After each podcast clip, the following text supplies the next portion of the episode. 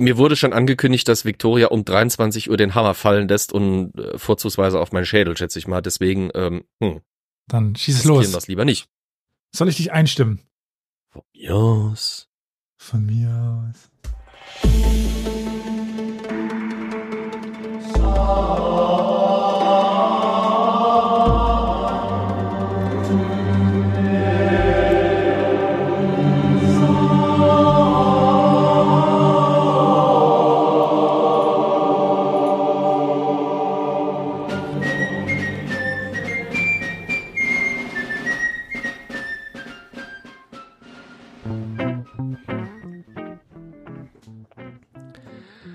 Ja.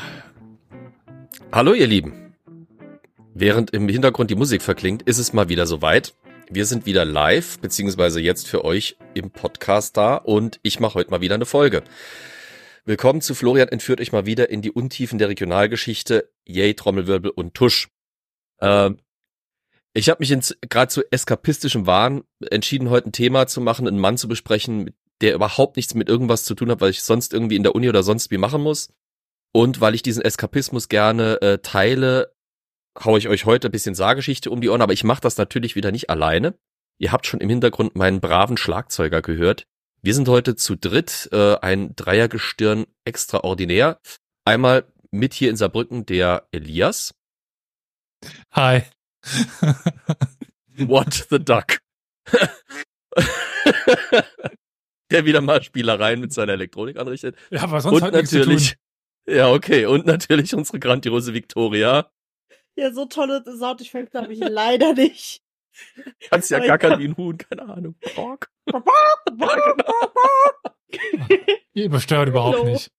Nein, überhaupt nicht. Ja, wir das dürfen ja noch dann ist wieder da. Flo hier willkommen heißen und ein Lob an Flo, weil heute macht er die Technik. Ja, äh, dreimal auf Holz geklopft. Äh, das alles hält und klappt.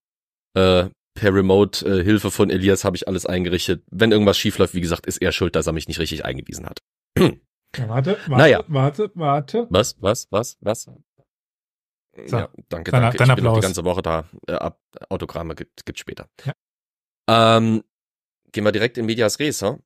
Äh, in Folge 249 habe ich euch ja schon mal jemanden mitgebracht und vorgestellt, einen südwestdeutschen Fürsten des 18. Jahrhunderts, zu dem ich eine gewisse persönliche Beziehung hatte, weil ich bei der Ausstellung zu seinem 300. Geburtstag mitwirken durfte, nämlich Christian, den vierten von Pfalz Zweibrücken. Heute würde ich euch gerne seinen westlichen Nachbarn vorstellen, nämlich Fürst Wilhelm Heinrich von Nassau-Saarbrücken. Victoria dürfte den inzwischen auch kennen, weil sie nämlich mit mir ja gemeinsam im Museum arbeitet und äh, da immer wieder durch äh, dessen Geschichte auch mitführen muss. Insofern ähm, wahrscheinlich nicht viel Neues für sie, aber hoffentlich für euch. Sagst du jetzt so? Ich wäre mir da nicht so sicher. Vielleicht ist es jetzt auch bisschen später Einarbeitung für Victoria, was weiß ich. Wir werden es sehen. Ähm, am 6. März 1718 kam Wilhelm Heinrich von Nassau-Saarbrücken in Usingen zur Welt. Das liegt nördlich von Frankfurt. Okay. Usingen. Usingen. Das ist, ja, Usingen. Äh, ist wie gesagt nördlich von Frankfurt, nicht zu weit weg von Frankfurt und Wiesbaden. Irgendwie so fast auf halber Strecke, nagelt mich nicht drauf fest. Ist eines dieser vielen Käfer dort oben eben. Ähm, er war halbweise von Geburt an, eigentlich schon vor Geburt, denn sein Vater, ebenfalls Wilhelm Heinrich, natürlich von Namen, wie das damals Tradition war, war drei Wochen vor Geburt seines Söhnchens im zarten Alter von 33 Jahren verstorben. Woran? Keine Ahnung. Ich habe tatsächlich, obwohl es eigentlich unwichtig ist, aber mich interessiert hat, mal meine ganzen Standardwerke, die ich hinter mir auch stehen habe, äh, über Saarbrücker Geschichte rausgeholt, auch den Kölner Standard zu Saarbrücker Geschichte etc. Nirgendwo wird über Wilhelm Heinrich den Älteren viel erzählt. Liegt wahrscheinlich daran, dass er A nicht so alt wurde und B, abgesehen von einer Offizierskarriere, äh, nicht unbedingt gerade viel geleistet hat. Er hat selber nie eine Herrschaft unter sich gehabt, hat also deswegen keinen großen Fußabdruck in der Geschichte hinterlassen können. Deswegen hat sich auch keiner wirklich die Mühe gemacht zu schreiben, ja, da ist an 33 Jahren, keine Ahnung, am Schnupfen gestorben oder sonst was. Vielleicht weiß man es auch einfach nicht. Das kann auch sein. Kann man nicht wissen, weil nirgends Aufzeichnungen existieren. Ja, also er ist 1703 auf jeden Fall im Spanischen Erbfolgekrieg mal verwundet worden. Bei der Schlacht von Ekeren kann sein, dass das Spätwirkungen hatte, aber Spekulatius. Ich weiß es nicht. Ähm, ich sag's auch aus reiner Verzweiflung, weil ich würde gern mehr über Wilhelm Heinrich den Älteren sagen, kann's aber nicht, weil es einfach nichts über ihn gibt. Naja. Wie traust du dich das nur? Ja, wegen dieses pränatalen frühen Abgangs äh, des Vaters war, wie gesagt, Wilhelm Heinrich halbweise und jetzt oblag die Erziehung und Ausbildung ähm, dessen Mutter, der nun verwitweten Charlotte Amalia von Nassau-Dillenburg. An der Stelle einer von mehreren Exkursen, die in dieser Folge kommen. ähm, ja, beide Eltern von Wilhelm Heinrich stammten aus derselben Dynastie. Wilhelm Heinrich der Ältere von Nassau-Usingen und seine Mutter äh, Carlotta oder Charlotta Amalia von Nassau-Dillenburg. Die gehörten beide zur selben Großdynastie, dem Hause Nassau. Ich fände es ja Ähm. witziger, wenn sie aus dem Hause Rosmarin und Dillenburg. Äh, ja, nee, also so eine Kräutermischung waren sie nicht. ähm, ich kann euch nicht sagen, wie die genauen Verwandtschaftsverhältnisse waren. Ich habe es auch ehrlich gesagt nicht nachgeguckt. Ich schätze mal irgendwas wie Cousins 12. Grades oder sowas. Es lebe der inzestuöse europäische Hochadel. Ähm, boah, als europäisch kann sie da rausnehmen. Ja, nee, Nassau war durchaus wichtig. Ich meine, ähm, ich meinte mit Inzest, das haben die so. osteuropäischen Häuser auch nicht Ja. so wenig gemacht. In. Asien hat es viele gegeben, die wirklich auch Geschwister geheiratet haben, ne, für die, für die Reinheit der Blutlinie, so aller Targaryens. Aber ähm, sei es drum. Ähm, die, das Haus von Nassau will ich jetzt nicht groß en Detail erläutern. Ich sag mal so viel für die, die es nicht kennen. Das Haus Nassau stammt aus diesem mittelrheinischen Gebiet nördlich von Mainz, hatte Territorien dort rund um Wiesbaden, nördlich von Wiesbaden bis in Richtung Frankfurt und in der sogenannten Wetterau. Ähm, Wir hatten mal eine sehr gute Reihe angefangen, Ja. ähm, die dann ob dessen, dass mir das Buch wieder zurück ausgeliehen worden ist, nicht nicht weitergeführt habe. Ich müsste es mal immer mir mal wieder besorgen. Es gibt so einen schönen Sammelband über die Geschichte des Hauses Nassau. ja. Äh, da hatte ich so ein bisschen was draus erzählt schon. Es war auch die äh, Frau, die wie lange schwanger war, ähm, wo dann quasi wegen der Schwangerschaft das Schloss belagert worden ist und sowas. Ja, also das, das ist ein illustres Häuschen. So ins Detail wollte ich jetzt nicht gehen. Ich wollte einfach im Prinzip nur darauf eingehen, dass das Haus von Nassau nie über einen wirklich großen, geschlossenen Herrschafts Herrschaftsbereich verfügt hat, bis in die wirklich fortgeschrittene Neuzeit, trotzdem eines der bedeutendsten europäischen Adelshäuser war, schlicht aus der Tatsache, dass die Ländereien, über die sie verfügten, also eben am Rhein, Mittelrheinbereich, beziehungsweise in der Wetterau, die ja der Brotkorb Westdeutschlands quasi damals war, ähm, ein unheimlich reiches, landwirtschaftlich interessantes Gebiet, aufgrund des Reichtums ihrer sehr kleinen Gebiete waren sie trotzdem eben wichtig und mächtig. Und es gab so viele Unterhäuser und Unterlinien dieses Hauses Nassau, ähm, die sich untereinander auch bekriegten und sich gegenseitig versuchten, das Wasser abzugraben. Aber darauf will ich jetzt gar nicht drauf eingehen, groß. Hessen, Kassel, Saarbrücken, Oranien. Später dann, ja. Ja, Also ja, ja. da gab's einige. Und dieses Haus von Nassau, was hat das jetzt mit Saarbrücken zu tun? Naja, im 14. Jahrhundert war die Grafschaft Saarbrücken an dieses Haus gefallen. Dabei war diese Grafschaft allerdings auch viel älter. Also Exkurs jetzt im Exkurs. Die Grafschaft von Saarbrücken, ähm, ich bin der König der Schachtelexkurse, die Grafschaft begann im 11. Jahrhundert mit Siegbert, dem ersten Grafen von Saarbrücken, der noch gar nicht diesen Titel des Grafen von Saarbrücken trug, sondern offiziell als Graf im unteren Sau Saargau, nicht Saugau, Saargau Und passt beides. ähm, betitelt war, ja. Ähm, also er war ein Gaugraf. Das ist, manchmal liest man, es ist bisschen weniger als ein richtiger Graf, aber es ist halt ein Graf, ähm, nur halt mit einem überschaubaren Territorium. Der erhielt eben im 11. Jahrhundert aus königlicher Hand die Burg von Saarbrücken. Saarbrücken war ähnlich wie viele Ortschaften drumherum königlicher Besitz. Völklingen zum Beispiel, St. Anual, äh, diese ganzen alten Städte hier in diesem Bogen an der Saar waren früher Königssitze fränkische Königssitze, die nach und nach dann an verschiedene Territorien ab oder Adelsfamilien eben abgetreten wurden. Wie gesagt, Saarbrücken ging an äh, Siegbert vom unteren Saargau. Ähm, es waren seine Söhne und Enkel, die dann ab dem 12. Jahrhundert tatsächlich begannen, sich und ihre Grafschaft nach dieser Burg von Saarbrücken eben Grafschaft von Saarbrücken zu nennen. Mhm. Und als solche, als Die, die Grafen von Saarbrücken, Simons. ja, die Simons und wie sie alle hießen, die ähm, Grafen von Saarbrücken gehörten wirklich zu den mächtigsten Geschlechtern im Südwesten Deutschlands. Das muss man wirklich sagen. Und gerade in diesem Grenzgebiet zwischen Deutschland und Frankreich. Ähm, sie besaßen Territorien, die sich erstreckten von ja, dem Westen, was wir heute als Saarland verstehen, bis nach Frankreich allerdings auch rein. Sie besaßen Territorien im Elsass, im Oberen. Ähm, sie besaßen Territorien in der Pfalz bis fast an die Rheinebene heran, in der Vorderpfalz, äh, bis fast nach Kaiserslautern hoch und selbst meine geliebte Heimatstadt Zweibrücken war eine Gründung der Grafen von Saarbrücken. Die bekamen nämlich, die bekamen nämlich eines der wichtigsten Klöster dieser Gegend, nämlich das Kloster Hornbach, das schon im 8. Jahrhundert vom heiligen Perminus gegründet worden war, als Vogtei zugeteilt. Und um diese Vogtei zu bewirtschaften und zu schützen, wurde eben auf einer kleinen Insel zwischen Schwarzbach und äh, Hornbach und Bleicherbach in Zweibrücken, dem späteren Zweibrücken, eben eine Burg gebaut, die über Zweibrücken zu erreichen war und woraus sich eben diese Siedlung dann entwickelte, die dann durch eine Erbteilung innerhalb des Hauses von Saarbrücken eine eigene Grafschaft wurde. Also ist ja üblich, diese, diese Erbteilung, dass dann äh, größere Territorien in kleinere zerfallen, etwas, was Crusader Kings Spieler äh, wahrscheinlich hassen, wenn sie, wenn sie mit großen Territorien anfangen und dann einmal sterben und schon äh, ist äh, 90 Prozent ihres Landes weg und sie müssen gucken, wie sie wieder drankommen. Ähm, aus diesem, aus dieser Hausteilung von Saarbrücken entstand quasi dann die Grafschaft von Zweibrücken. Die dann, die Grafen von Zweibrücken starben dann selber natürlich wieder im 14. Jahrhundert aus, werden dann von den äh, Pfälzern aufgekauft und werden dann eben mit den, von den Wittelsbachern, den Kurpfälzer Wittelsbachern quasi beerbt und diese alte erledigte Grafschaft wird in das neue Herzogtum integriert. Haben wir ja in anderen Folgen schon gehört. So, während sich Elias jetzt noch zu Rest einen, einen Ast freut, ähm, noch Machst ein kurzer jetzt den Speedrun. Exkurs im Exkurs im Exkurs? Oh ja. Äh, ein kleiner Speedrun durch die dynastischen Wirrungen Saarbrückens. Ende des 13. Jahrhunderts, nämlich in den 1270ern, kam es zu einer Krise im Haus von Saarbrücken, denn Mhm. die Familie starb nämlich im Mannesstamm aus.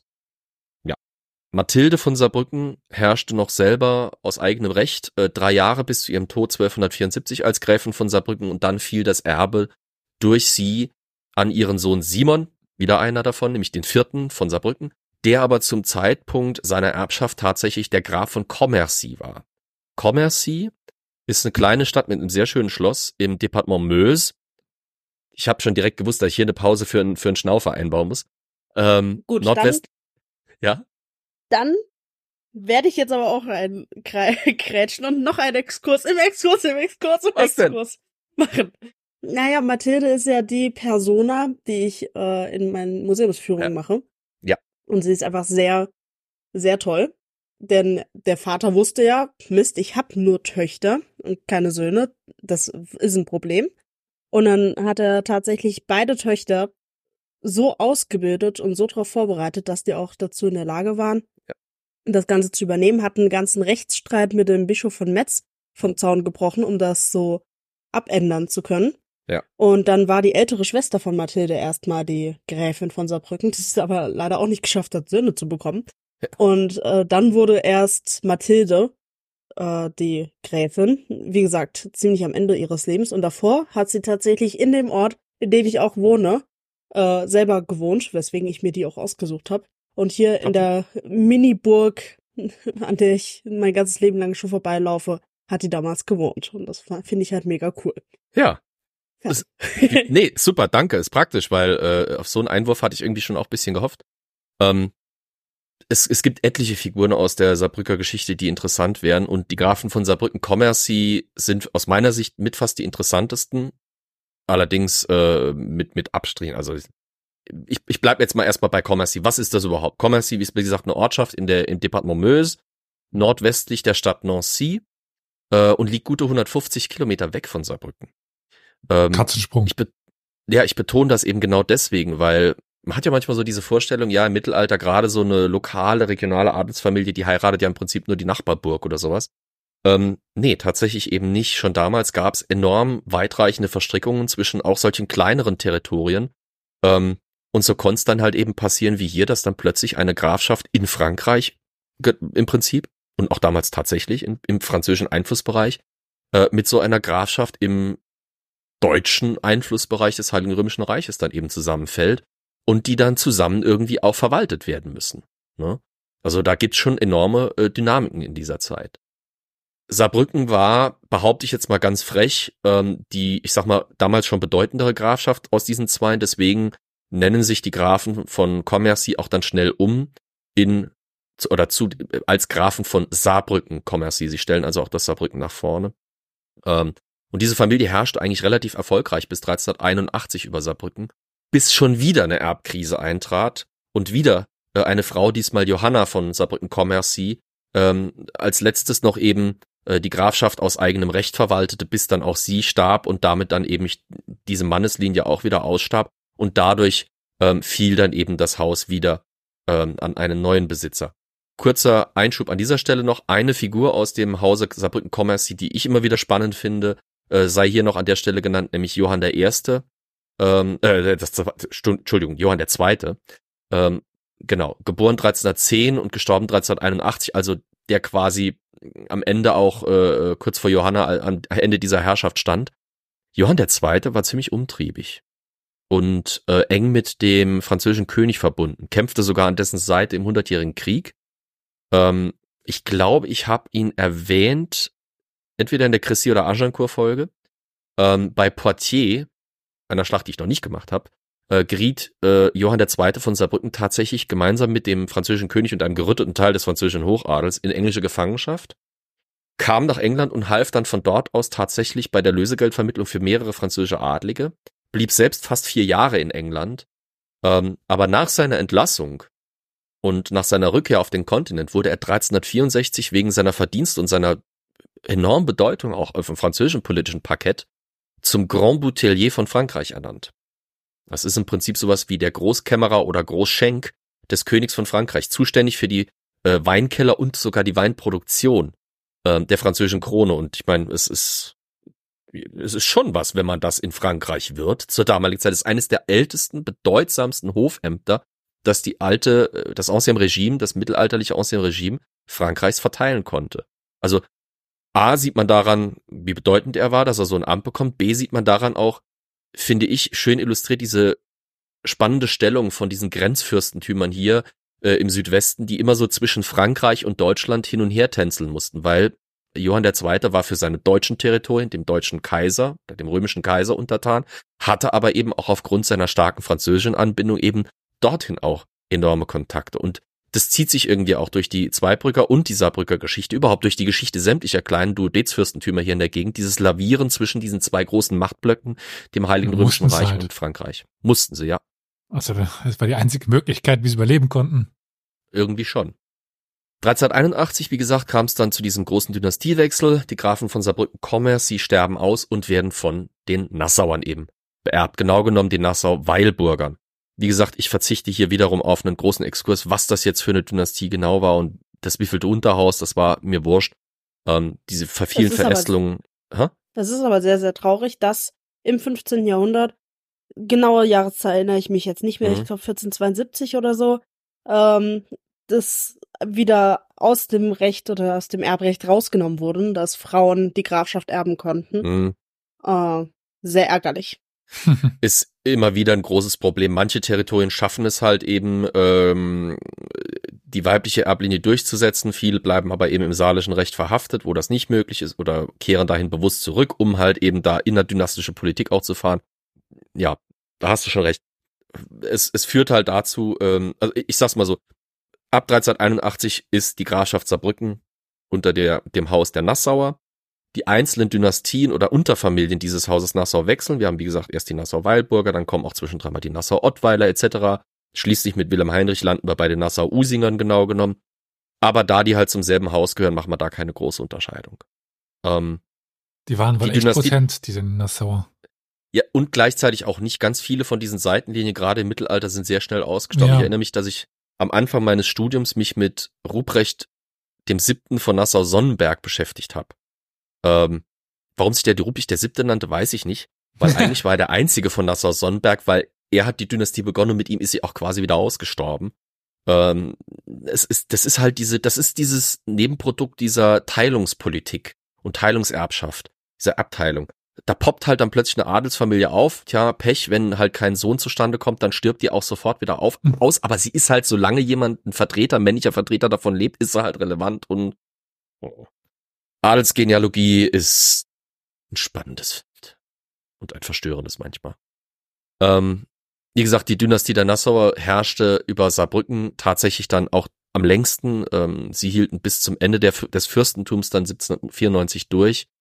Ähm, und es war eben diese alte Grafschaft äh, Saarbrücken, die äh, Wilhelm Heinrich der einst erben würde. Aber zunächst äh, musste er erstmal noch ausgebildet und erzogen werden. Ähm, das wurde durch seine Mutter, wie gesagt, geregelt, die ihn kalvinistisch erziehen ließ. Die Nassau-Usinger waren ähm, frühe Protestanten. Überhaupt war die Grafschaft Saarbrücken ziemlich früh zum Protestantismus und dann zum reformierten, also zum kalvinistischen reformierten Glauben übergetreten und gehörte zu diesem protestantischen Nest hier unten im Südwesten. Aber dazu nachher noch ein kleiner äh, Einschub. Ähm, er studierte in Straßburg, weil das eine der bedeutendsten Universitäten für protestantische Potentaten in Europa war auf dem Kontinent. Ähm, ja, sowieso einer der bekanntesten und wichtigsten Universitäten. Ja. Also Straßburg und Heidelberg sind mit die ja. wichtigsten Orte dafür. Ähm, Warum es nicht Heidelberg wurde, keine Ahnung. Übrigens, weil gerade äh, ich sehe im Chat wurde das Nassauern gefragt. Eine Erklärung für äh, den Begriff des Nassauerns ist ja aus dem Universitätswesen, nämlich dass es angeblich eben äh, an der Universität Heidelberg eine Stiftung aus dem Hause Nassau gab, wo Stipendien eben verteilt wurden und äh, ähm, wegen der verwirrenden Verhältnisse im Hause Nassau wäre es angeblich sehr einfach gewesen, dort aufzutauchen und zu irgendwie zu behaupten, man stamme aus einem der nassauischen Territorien und habe deswegen Anspruch auf ein Stipendium. Deswegen hat man sich da diesen Spruch entwickelt, dass sich da jemand dieses Stipendium und die Studienförderung quasi genassauert hätte. Aber das nur so am Rande. Ähm, nach seinem Studium absolvierte äh, Wilhelm Heinrich die, die obligatorische Grand Tour, also ähm, er machte nicht irgendwie eine Serie für, für Amazon, sondern er tourte über etliche adlige Höfe in Europa. Das war damals so üblich, damit junge adlige Männer A ähm, Kultur kennenlernten, hm. B auch so ein bisschen ihre eigene Verwandtschaft. Also, die, die machten im Prinzip so eine Art Vorstellungstour durch die europäische Verwandtschaft. Wie gesagt, inzestuöser Hochadel. An fast jedem europäischen Hof fanden sie in irgendeiner Form eine Base, eine Tante oder sonst irgendeine Cousine oder sonst was. Ähm, eine der wichtigsten Stationen war definitiv Frankreich, ähm, der Hof von Versailles, weil der halt politisch von der Einflusssphäre für Saarbrücken einfach mit am relevantesten war. Er lernte dort Fried, äh, Ludwig den 15. kennen und äh, wurde dort eben äh, eingeführt. Der Hof von Frankreich spielt auch noch im Verlauf eine wichtige Rolle. Kurzer Exkurs vom Exkurs vom Exkurs, äh, wo wir gerade bei Grand Tour und Amazon waren. Gesehen, dass es ähm, neues James May Inn gibt. Hab's mir leider noch nicht angeguckt, aber werde ich. Ist ja jetzt in Indien ja. Also das, das erste ist ja immer noch legendär mit äh, James May in, in Japan. Hey ich Bim. Ich fand, äh, ja, Hey Bim. James äh, May, Our Man in Japan. Wir haben schon, glaube ich, mal das ja, ja, hohe Lied auf das Loblied. Das, deswegen, genau deswegen äh, spreche ich ja nochmal drüber. Das ähm, Italien-Ding. Indien. Achso, ja. Das Italien-Ding fand ich ein bisschen, hm, es war so irgendwie wahrscheinlich für uns zu, zu bekannt alles. Und Indien ist es leider viel zu kurz. Sie haben drei Folgen nur. Oh, das ist ja nix. Ja. Das Nein. ist so äh, alles etwas oberflächlich. Das, was sie bei Japan so toll, wie ich finde, gemacht haben. Mhm. Diese doch tiefen Einblicke ist halt irgendwie so, in Indien fühlt sich so einmal drüber und dann, ja. Ja. ähm, aus diesem Exkurs, aus dem Exkurs, aus dem Exkurs, aus dem Exkurs zurück zum Thema. Ähm, Frankreich, wie gesagt, wird im Laufe der, äh, des Vortrags hier noch ein paar Mal eine Rolle spielen. Aus denselben Gründen, wie es auch in der Folge zu Christian IV. war. Eben aufgrund der politischen Einflusssphäre Frankreichs, aufgrund der Notwendigkeit, die sich äh, aus den verschiedenen Konflikten mit Frankreich auch für die Grenzregion ergeben hatte. Aber dazu nachher noch mehr. Frankreich Zunächst spielt noch mal eine, eine Rolle. Exkurs. Doch, er spielt eine Rolle. Ah, Wieder ein Frankreich Exkurs. Ist hier ex extrem unwichtig in der Region. Ähm, wir brauchen, Superbo hat es angemeldet, wir brauchen jemanden, der ein Schildchen hochhält mit Exkursnummer. Ähm, ich glaube, wir sind jetzt bei Exkurs Nummer 5, den ich auch eingeplant habe. Äh, ein paar Worte zum Fürstentum Saarbrücken. Das war, wie gesagt, ebenso wie das 30 Kilometer entfernte Zweibrücken durch die Ereignisse des 16. und des 17. Jahrhunderts stark geprägt und arg gebeutelt worden. Also schon 1526 waren dieser Brücker, wie ich schon erwähnt hatte, lutherisch reformiert worden und gehörten daher zu diesem südwestdeutschen Nest äh, religiös-rebellischer Herrschaften, die dann eben in den Wirrungen der Religionskriege aus kaiserlich-katholischer Sicht auf der falschen Seite standen. Äh, das brachte dann auch für Saarbrücken all die hübschen Scheußlichkeiten mit sich, die auch Zweibrücken zu spüren bekamen, nämlich Zerstörung, Verwüstung und Entvölkerung. Im Dreißigjährigen Krieg und äh, ein schwerer Neustart um die Mitte des 17. Jahrhunderts. Und wie auch Zweibrücken lag Saarbrücken eben, wie gesagt, in dieser Einfallschneise für die folgenden Kriege und die Hegemonialpolitik Ludwigs XIV. von Frankreich. Als der zum Beispiel Holland angriff, genau genommen die Vereinigten Niederlande überfiel, ähm, wurde äh, Saarbrücken 1677 im Verlauf des sogenannten Holländischen Kriegs mit in das Kampfgeschehen einbezogen und durch französische Truppen niedergebrannt. Jetzt klingt das so, als kommen die einfach dahin und schmeißen alles zu Klump. Tatsächlich hat es eine gewisse militärische Begründung. Ähm, die Franzosen hatten Saarbrücken besetzt sozusagen und saßen in Schloss von Saarbrücken quasi fest. Kaiserliche Truppen marschierten über Lothringen an, schnitten ihnen den Rückzug nach Frankreich ab und die Franzosen wussten sich nicht anders zu helfen, als sich eben im Schloss von Saarbrücken zu verteidigen vor dessen Mauern unmittelbar lag damals eben die alte Stadt Saarbrücken, die dem Gegner potenziell Deckung geboten hätte. Deswegen entschlossen sich die französischen Offiziere, Saarbrücken kontrolliert niederzubrennen, um eben den Kaiserlichen diese Deckung zu verhindern. Ähm, führte dazu, dass halt die Stadt Saarbrücken niedergebrannt wurde und zu Trümmern wurde und das Schloss hat dann auch in der darauf folgenden Belagerung einiges mit abbekommen. Ähm, Victoria wird es bestätigen können, man sieht heute noch an, äh, gerade in unserer unterirdischen Anlage ein paar Spuren dieser Belagerung, Einschusslöcher und sowas. Ähm, Exkurs Nummer 157, genau, Elias hält gerade schön hoch. Ähm, 1680 wurde das Fürstentum Saarbrücken dann nochmal von den Franzosen besetzt, diesmal allerdings als Teil der sogenannten Reunionspolitik. Erinnert euch, habe ich schon mal an einer anderen Stelle angerissen, ähm, als es hier um unsere Region im Südwesten ging. Kurz gefasst, Charles Colbert, der Marquis de Croissy und Bruder des berühmten Finanzministers Jean-Baptiste Colbert, dem Marquis von Seignelay, der für seine, ähm, wie heißt nochmal, verdammt, Croissants? und nee, nee, nee, äh, Colbert war der mit der äh, Mer Merkantil Merkantilismus. Danke, Merkantilismus. Ja, gerne doch. Dieses Croissants oder Merkantilismus? Eins von beidem ist immer richtig Ja. bei Frankreich, genau. Ähm, also der Bruder des Mannes, der für die merkantilistische Politik Frankreichs berühmt wurde, ähm, hatte auch ein hochoffizielles Amt und war eben dafür zuständig, Ansprüche ähm, auf linksrheinische Gebiete im Reich zu fingieren im Auftrag Ludwigs des 14. Und dadurch eben diese Duodezstaaten irgendwie so ein bisschen in Bedrängnis zu bringen. Die griffen dafür tief in die, naja, Trickkiste und begründeten diese Ansprüche mit teilweise absurden mittelalterlichen Lehnsverhältnissen, die ja offiziell nie geendet haben, angeblich. Ihr habt es ja schon vorhin bei Victorias Exkurs gehört, dass die Saarbrücker schon im Mittelalter mit den Metzern, äh, mit den Metzerbischöfen sich streiten mussten. Es lag daran, dass Metz zwischenzeitlich mal für eine kurze Zeit äh, Lehnsherren mehr oder weniger für Saarbrücken waren. Darauf aufbauend wurde zum Beispiel dann durch Frankreich ein Anspruch fingiert und begründet, dass die Herrschaft von Nassau-Saarbrücken jetzt auch eigentlich zu Frankreich gehören müsste. Naja, es ist so ein bisschen das, was Putin heute mit der Ukraine immer noch macht. Man fingiert was aus der Geschichte und missversteht da absichtlich bisschen was und dann kann man das schon irgendwie so machen. Anyway, egal wie absurd diese Rechtfertigungen Frankreichs waren, militärisch hatten sie definitiv die Macht, um solch kleine Staaten wie Saarbrücken oder Zweibrücken hier in Westdeutschland zu überrennen. Lange bevor sich dieser sperrige Apparat des Heiligen Römischen Reiches deutscher Nation in irgendeiner Form als Opposition zu Frankreichs Aggressionen organisieren konnte. Saarbrücken, wie eben auch Zweibrücken und alle anderen kleinen Herrschaften unserer Gegend bis eben an die Rheinebene ran, äh, wurden Anfang der 1680er besetzt. Blöd für die fürstliche Familie in Saarbrücken, die sich eben der militärischen Realität stellen musste und Frankreich einen erzwungenen Lehnseid schwor. Und bis zum Frieden von Reiswick äh, war, waren die Fürsten von Nassau-Saarbrücken eigentlich nicht souverän. Und ihr kleiner Staat litt wirklich arg unter den äh, blutigen Auseinandersetzungen mit den blutigen Zeiten, die damals eben waren. Wurde auch in die äh, Politik der verbrannten Erde, die die Franzosen dann nach ihrer Reunionspolitik fuhren, mit einbezogen. Das ist das, wo zum Beispiel auch, äh, wer heute nach Heidelberg reist und das pittoreske Schloss besichtigt, das ist alles das Produkt der Reunionspolitik, beziehungsweise der gescheiterten Reunionspolitik der Franzosen, weil als die halt eben ähm, zurückgedrängt wurden, hat äh, Ludwig der 14. so ein bisschen hissifit geschoben und hat dann halt eben Füßchen stampfen und gesagt, wenn ich's nicht haben kann, dann darf's keiner haben.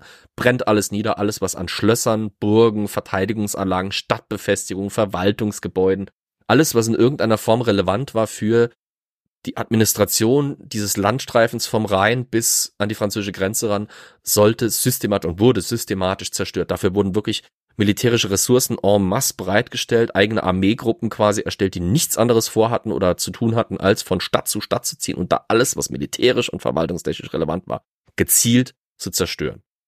Ich möchte das, was du gerade ge gesagt hast, auf Ja. mein Soundboard. Was? Wenn ich es nicht bekomme, dann bekommt es keiner. Das werde ich mir definitiv aus dieser Folge rausschneiden und sie auf Soundboard ba bauen. Also, davon kannst du ausgehen.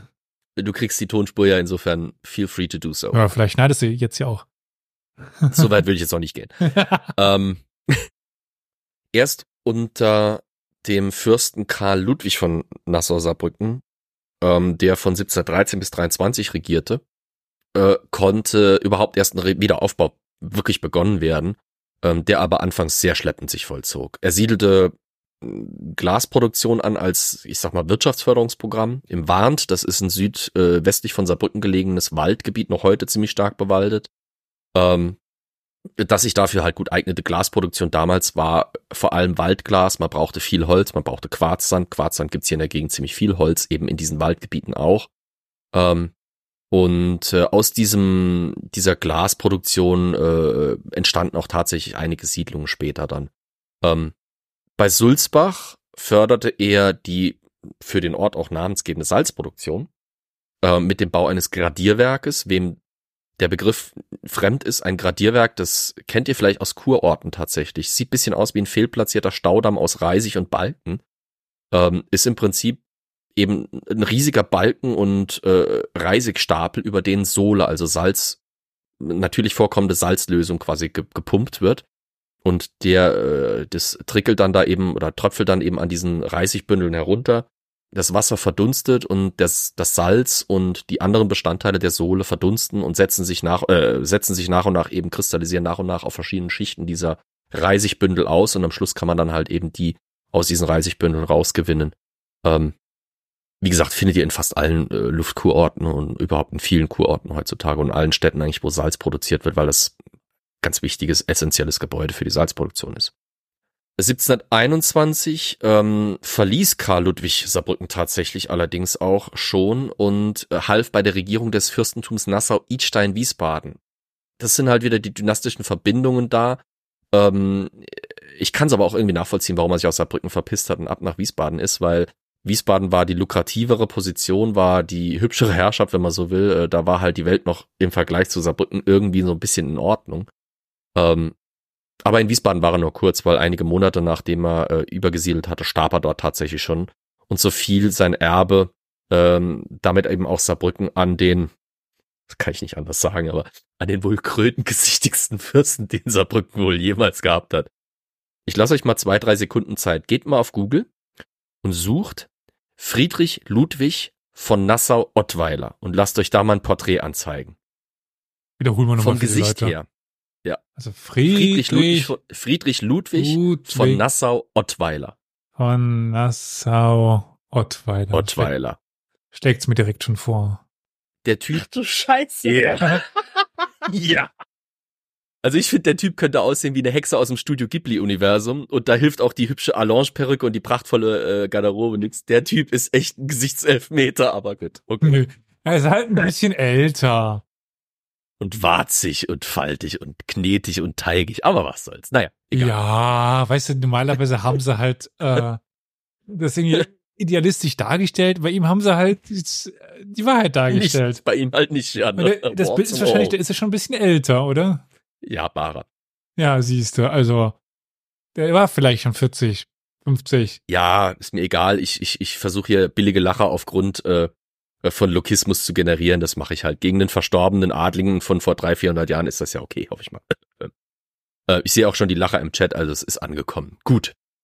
Fünf Jahre lang, wie gesagt, prägte Friedrich Ludwig, äh, der äh, Krötengesichtige, dann die Politik Saarbrückens. Ähm, aufbauend auf die Politik seines Schwiegersohns und Vorgängers baute er äh, die Glasproduktion in seinem Herrschaftsbereich weiter aus und es ist dann tatsächlich unter seiner Herrschaft, dass sich dann um diese Glashütten Ortschaften bilden, wie zum Beispiel Friedrichsthal, äh, Rußhütte oder Friedrichsweiler. Die sind jetzt wahrscheinlich Leuten von außerhalb der Region nicht so ein Begriff, aber für Leute, die sich hier ein bisschen auskennen, ähm, ist es ein Begriff. Außerdem könnt ihr so auch mit diesen Begriffen vielleicht mal bei Google Maps suchen, wo diese Ortschaften sind. Da sieht ihr, es ist also sehr nah bei Saarbrücken selbst. Ähm, ihr müsst euch das so vorstellen, die Verwüstung des 17. Jahrhunderts waren fast am schlimmsten in den städtischen Zentren der Region und ähm, Aufbauprojekte konzentrierten sich da häufig schon auch irgendwie auf den unmittelbaren Bereich um diese städtischen Zentren, um da halt auch äh, ähm, Wiederaufbaumaßnahmen quasi äh, zu fördern.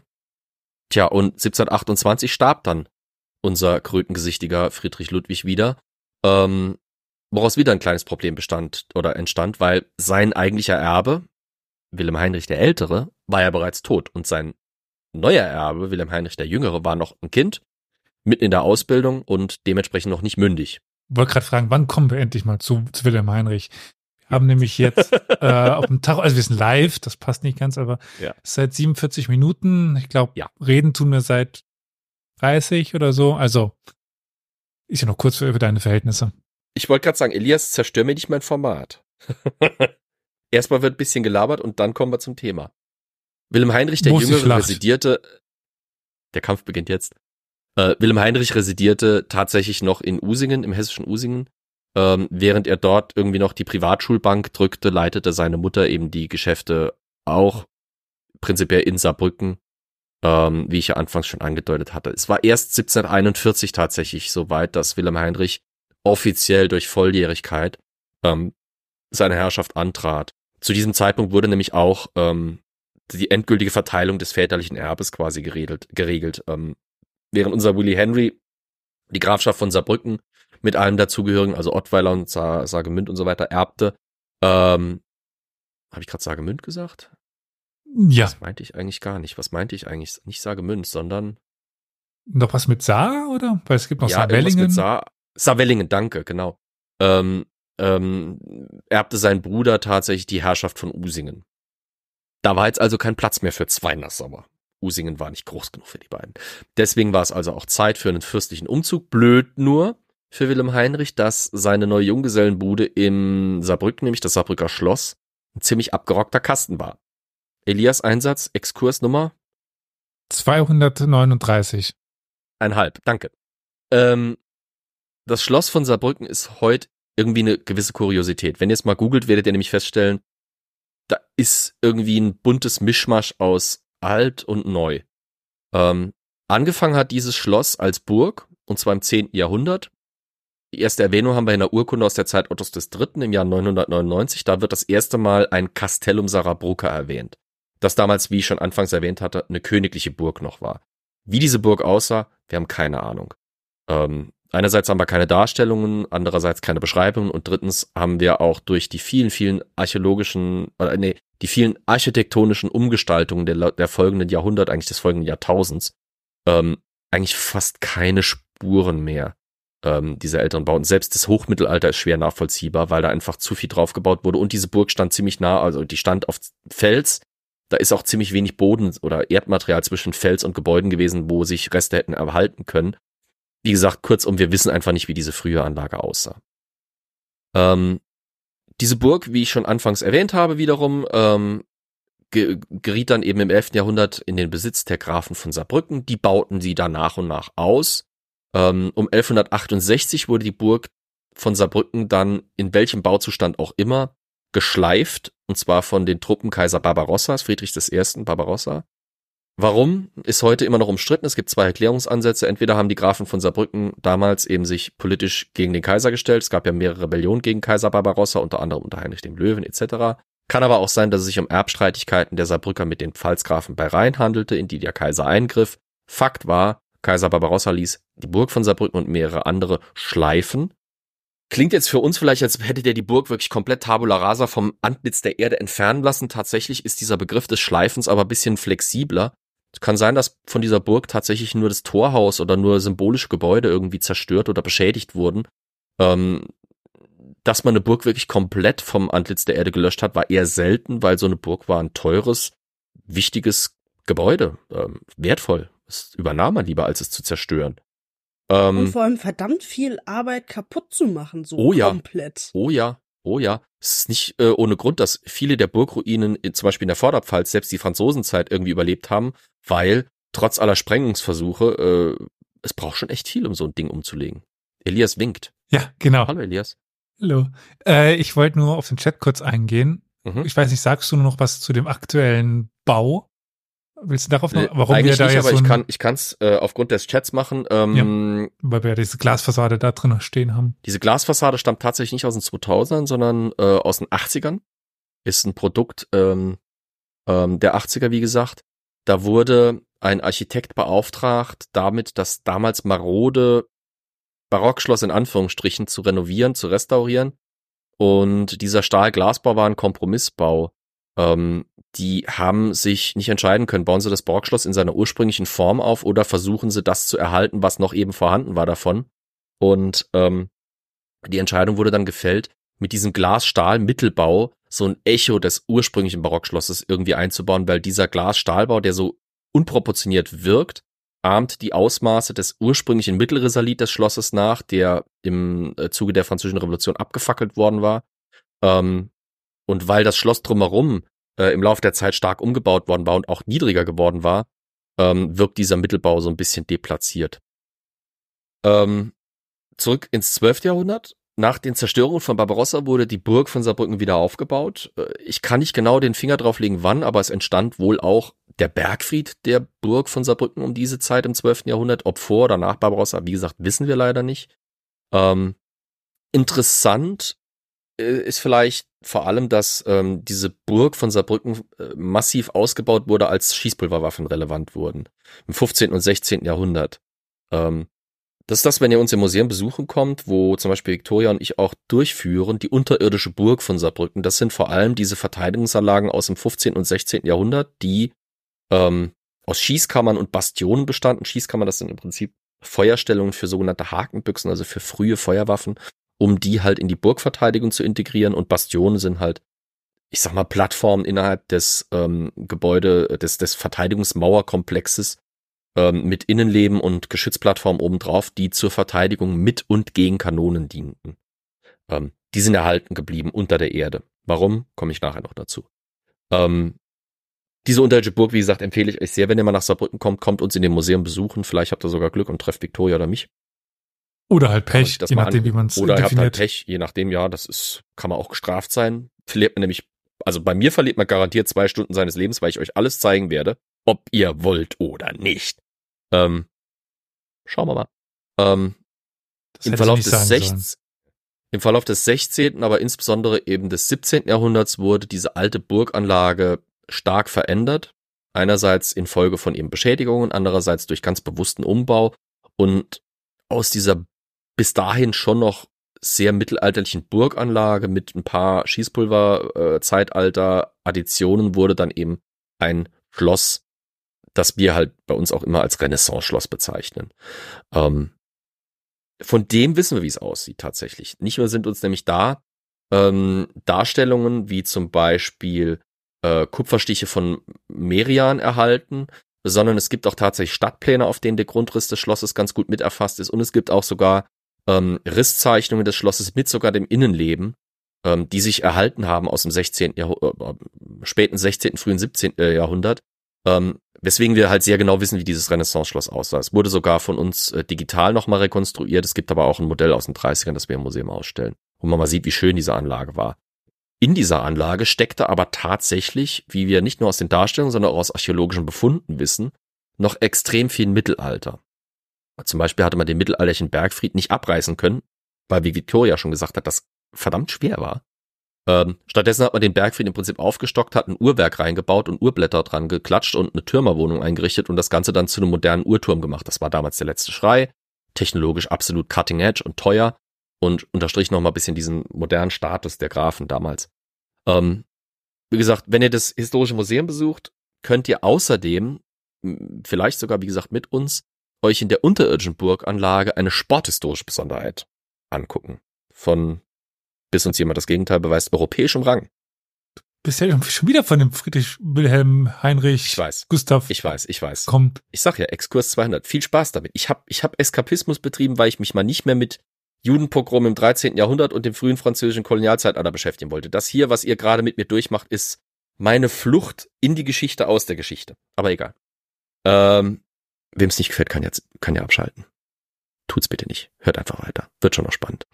Ähm, die sporthistorische Besonderheit, von der ich da rede, ist tatsächlich ähm, begründet darin, dass um 16 Nein, oh. aber ähnlich. Es geht in die richtige Richtung. um 1600 äh, nein, um 1600 war die Burganlage dermaßen militärisch deklassiert, dass man Teile der Verteidigungsanlage, vor allem den Schlossgraben, unbenutzt hat. Wer zum Beispiel mal in Heidelberg war, weiß, dass das nicht unbedingt unüblich war. In Heidelberg hat man zum Beispiel aus den alten Halsgräben des Schlosses ähm, Jagdgehege gemacht. Ja, sowas wie Tiergehege. In Saarbrücken ist man nicht so exotisch geworden, da hat man tatsächlich einen Tennisplatz angelegt. Von dem noch da möchte ich jetzt, sind. Da möchte ich jetzt einen Teil aus meiner Führung bitte übertragen. Und Gerne. zwar gerade, das ist halt meistens für Kinder oder ich habe viele Kinder in den Führungen dabei. Und dann äh, erzähle ich das immer so. Man hat gemerkt, der Graben ist nicht mehr wirklich so nutzbar. Und äh, die Gräfin wollte einen Garten. Hm. Also mhm. wurde auch im Graben ein Garten angelegt. Man hat mal gerade 23 Meter durch den Felsen äh, bis zum nächsten Brunnen gebohrt, sich gegraben, um da Wasser in den trockenen Graben zu führen. Und nachdem dann die Gräfin zufrieden war und ihren Garten hatte, kamen dann die beiden Söhne angerannt und meinten dann so, Mama, Papa, gibt da diesen total tollen neuen Sport, den das ist der letzte Schrei. Alle tollen Leute machen den. Wir wollen das auch unbedingt äh, lernen und wir brauchen einen Ort, wo wir das machen können. Und so wurde dann eine Turnhalle gebaut. Danke, jetzt Sozusagen. darfst du wieder übernehmen. Äh, man kann es Turnhalle nennen. Ähm, offiziell war es ein sogenanntes Ballhaus oder Ballenhaus. Ähm, es war eine Multifunktionshalle, also man konnte alles Mögliche drin machen, aber der primäre Zweck war tatsächlich eben das Tennisspiel. Ähm, ach komm, scheiß drauf. Exkurs im Exkurs. Ich wollte nichts fragen, das ist doch gar nicht Tennis. Ich So. hatte kurz überlegt, okay, Flo, Flo, aber das ist doch gar nicht Tennis, oder? Richtig, das ist nämlich das sogenannte Jeu de Paume. Das Jeu de Paume, die Vorform des Tennis, hat sich tatsächlich schon im Mittelalter herausgebildet. Im 13. Jahrhundert etwa ist es im klösterlichen Umfeld nachvollziehbar. Die Mönche damals haben festgestellt, im Kreuzgang rumlatschen und über Gott reden ist zwar irgendwie schon ganz, ganz hübsch, aber äh, tagfüllend ist es nicht. Genau. Aber die haben gemerkt, wenn man mit einem Ball in so einem Kreuzgang spielt, kann man da an diesen, ich hoffe, ihr könnt euch vorstellen, was ein Kreuzgang ist, also diese quasi rechteckig oder viereckig quadratische Anordnung von Säulen umgangen um einen Garten herum mit Pultdächern drumherum oder mit schrägen Dächern drumherum, angeordnet zwischen den ganzen restlichen Klostergebäuden. Googles mal, ihr findet bestimmt Darstellungen. Da hat man festgestellt, wenn man diese Arkaden in diesem Kreuzgang zu Torzonen ernennt und den Ball irgendwie über gewisse Punktezonen oder sonst irgendwie über die Dächer und so weiter abprallen lässt, kann man dann super geilen Ballsport draus machen. Und im Prinzip hat sich daraus äh, die früheste Form von Tennis entwickelt. Und das hat dann auch den Adel irgendwie berührt und hat den auch interessiert. Und dann hat sich da ein Tennis daraus entwickelt, für dessen Ausübung man tatsächlich eben spezielle Plätze gebaut hat, die ihre ursprüngliche Form von klösterlichen Kreuzgängen ableiteten. Also, wenn ihr mal Ballhaus, zum Beispiel die Tennishäuser von Heinrich VIII. in England googelt, werdet ihr feststellen, die haben an mindestens zwei Seiten so arkadenähnliche Gänge, aus, meistens aus Holz oder Stein, mit schrägen Dächern. In den Fensteröffnungen oder in den Arkadenöffnungen sind meistens Netze gespannt, damit Zuschauer nicht unbedingt einen Filzball in die Fresse bekommen, ist schlecht für den Teint. Äh, Und an mindestens einer Seite ist eine hohe, steile Wand, normalerweise die Außenwand der Halle. Die symbolisiert quasi die Abteikirche in so einem klösterlichen Umfeld, von wo aus dann eben die Bälle abgeprallt werden. Ähm, später kommen dann Netze dazu und Punktezonen. Das ist ein sehr fluider Sport, aber egal. Im Saarbrücker Graben haben wir so eine Form so eines Tennisplatzes mit Steinplatten auf dem Boden und Steinplatten in, in, in der Felswand des Grabens, um da eben dieses Tennis richtig spielen zu können. Wir wissen auch aus Rechnungen, dass die Saarbrücker Grafen sich eine Tennislehre aus Frankreich geleistet haben und wir wissen auch, dass einer der Grafensöhne, nämlich Graf Philipp, auf seiner Grand Tour in Westminster und Cambridge war und dort Tennis gespielt hat. Weil wir haben Rechnungen, dass er ein paar Schilling bezahlt hat für eine ehrbare junge Dame, die ihm die Jacke gehalten hat, während er Tennis gespielt hat. Weil sonst hätte er die ja voll geschwitzt. Aber naja. Elias, willst du noch was einwerfen? Einen Ball zum Beispiel. Die, äh, ja, immer. Bitten in, nee, egal, lassen wir das. Äh, es erinnert mich auch ein bisschen an, an Squash halt. Weil gegen Wand Ja, und ist- so. Diese Spiele haben, äh, also ganz Ja. viele dieser Sportarten haben dieselbe Wurzel. Ähm, das Jeu Paume wird auch kaum noch gespielt. Es ist jetzt als Tennis Royal oder Royal Tennis ist es in England noch bisschen verbreitet. In Frankreich gibt's das noch, aber ansonsten ist es halt ersetzt durch, also in, in anderen Regionen hat sich das auch komplett anders entwickelt. Und es gibt auch Wurzeln, die zum Tennis geführt haben, die anders sind. In Italien gibt's das, das, äh, äh, das Pelota, oder gibt's Vorform des Pelota, da gibt's das, ähm, wie heißt das nochmal? Pallone-Spiel. Im spanisch-baskischen Raum ist es eben das baskische äh, Pelota-Spiel, das irgendwie da im Tennis mit drin hängt. Egal, Exkurs an dieser Stelle beendet. Ich kehre zur Burg zurück. Damit ihr nicht noch Angst kriegt. Wo ja auch ein Exkurs schon eigentlich ist, weil du eigentlich ja was über Wilhelm Heinrich erzählen möchtest. Richtig. Ähm, nach den Beschädigungen und der fehlenden Pflege dieses Schlosses von Saarbrücken ähm, im bewegten 17. Jahrhundert wurde Anfang des 18. Jahrhunderts ein Umbau versucht. Man hat versucht, diese alte Renaissance-Anlage mit viel, viel mittelalterlicher Bausubstanz drin zu barockisieren. Dafür hat man einen Teil des Schlosses, den Ostflügel, abgerissen und durch einen Arkadengang ersetzt. Man hat die östlichen Verteidigungsanlagen der Burg eingerissen und terrassiert und äh, dort dann einen riesigen Barockgarten angelegt, der sich über das Gebiet erstreckte, das heute noch das Saarbrücker Regierungsviertel äh, quasi bildet. Also da, wo heute der saarländische Landtag steht, war der Schlossgarten des Schlosses. Deswegen heißt auch die Straße, an der der Landtag steht, die heutige Franz Josef Röder Straße, die hieß früher in den Herrengärten. Und es ist immer noch ein Verbrechen, dass dieser scheiß Garten für den verkackten Parkplatz der Leute im Ministerium, ähm, nicht Ministerium, im Parlament abgerissen worden ist. Nur weil die eine verkackte Naja. Tiefgarage haben wollten. Worauf du jetzt eingehst, ist diese Ex, dieses, äh, ja, was Elias meint, ist, man hat äh, vor einigen Jahren, Jahrzehnten inzwischen sogar, eine Tiefgarage für den Landtag gegraben. Dafür musste man ein bis dahin relativ unberührtes Stück ähm, Land angehen. Man hat ein paar Meter gegraben und hat ziemlich schnell Reste gefunden. Es wurde ein Gutachter einbestellt, der innerhalb von sehr, sehr kurzer Zeit feststellte, es ist alles nur barocke Arch äh, Gartenarchitektur von minderer äh, Relevanz, kann weg. Und dann wurde im Eilverfahren hier eine Tiefgarage für die Abgeordneten gebaut, weil Gott bewahre, dass die irgendwie fünf Meter über der Erde laufen müssten oder ein paar Tage länger auf ihre Tiefgarage warten müssten. Aber das ist, ich gehe jetzt nicht auf die teilweise extrem beschissenen Umgang äh, in Saarbrücken mit alter Archäologie ein. Egal. Zurück zu Wilhelm Heinrich. Ähm, bei allen Bemühungen seiner Vorgänger um eine Modernisierung, Verhübschung, äh, Rettung dieses Schlosses, als Wilhelm Heinrich sein Erbe antrat, war dieses Schloss echt nicht mehr zeitgemäß. Es war nicht mehr standesgemäß, es war veraltet, es war runtergekommen. Und deswegen suchte sich Wilhelm Heinrich einen Gutachter und Architekten, der gucken sollte, was man aus diesem Schloss noch machen könnte und gegebenenfalls Vorschläge machen sollte. Und dieser Mann war Friedrich Joachim Stengel. Exkurs Nummer 225,5. Äh, Stengel. Das ist der, der einen Stengel engagiert hat. Siehst du, ja. die heißen alle gleich. Ich habe den Überblick so verloren. Ich wusste bisher jetzt nicht, dass das derjenige ist, der das Ganze neu macht. Okay, gut. Super. Also wenn die Zuschauer, äh, Zuschauerinnen und Zuhörerinnen und Zuhörer nichts gelernt haben, Victoria hat was gelernt, Auftrag erledigt.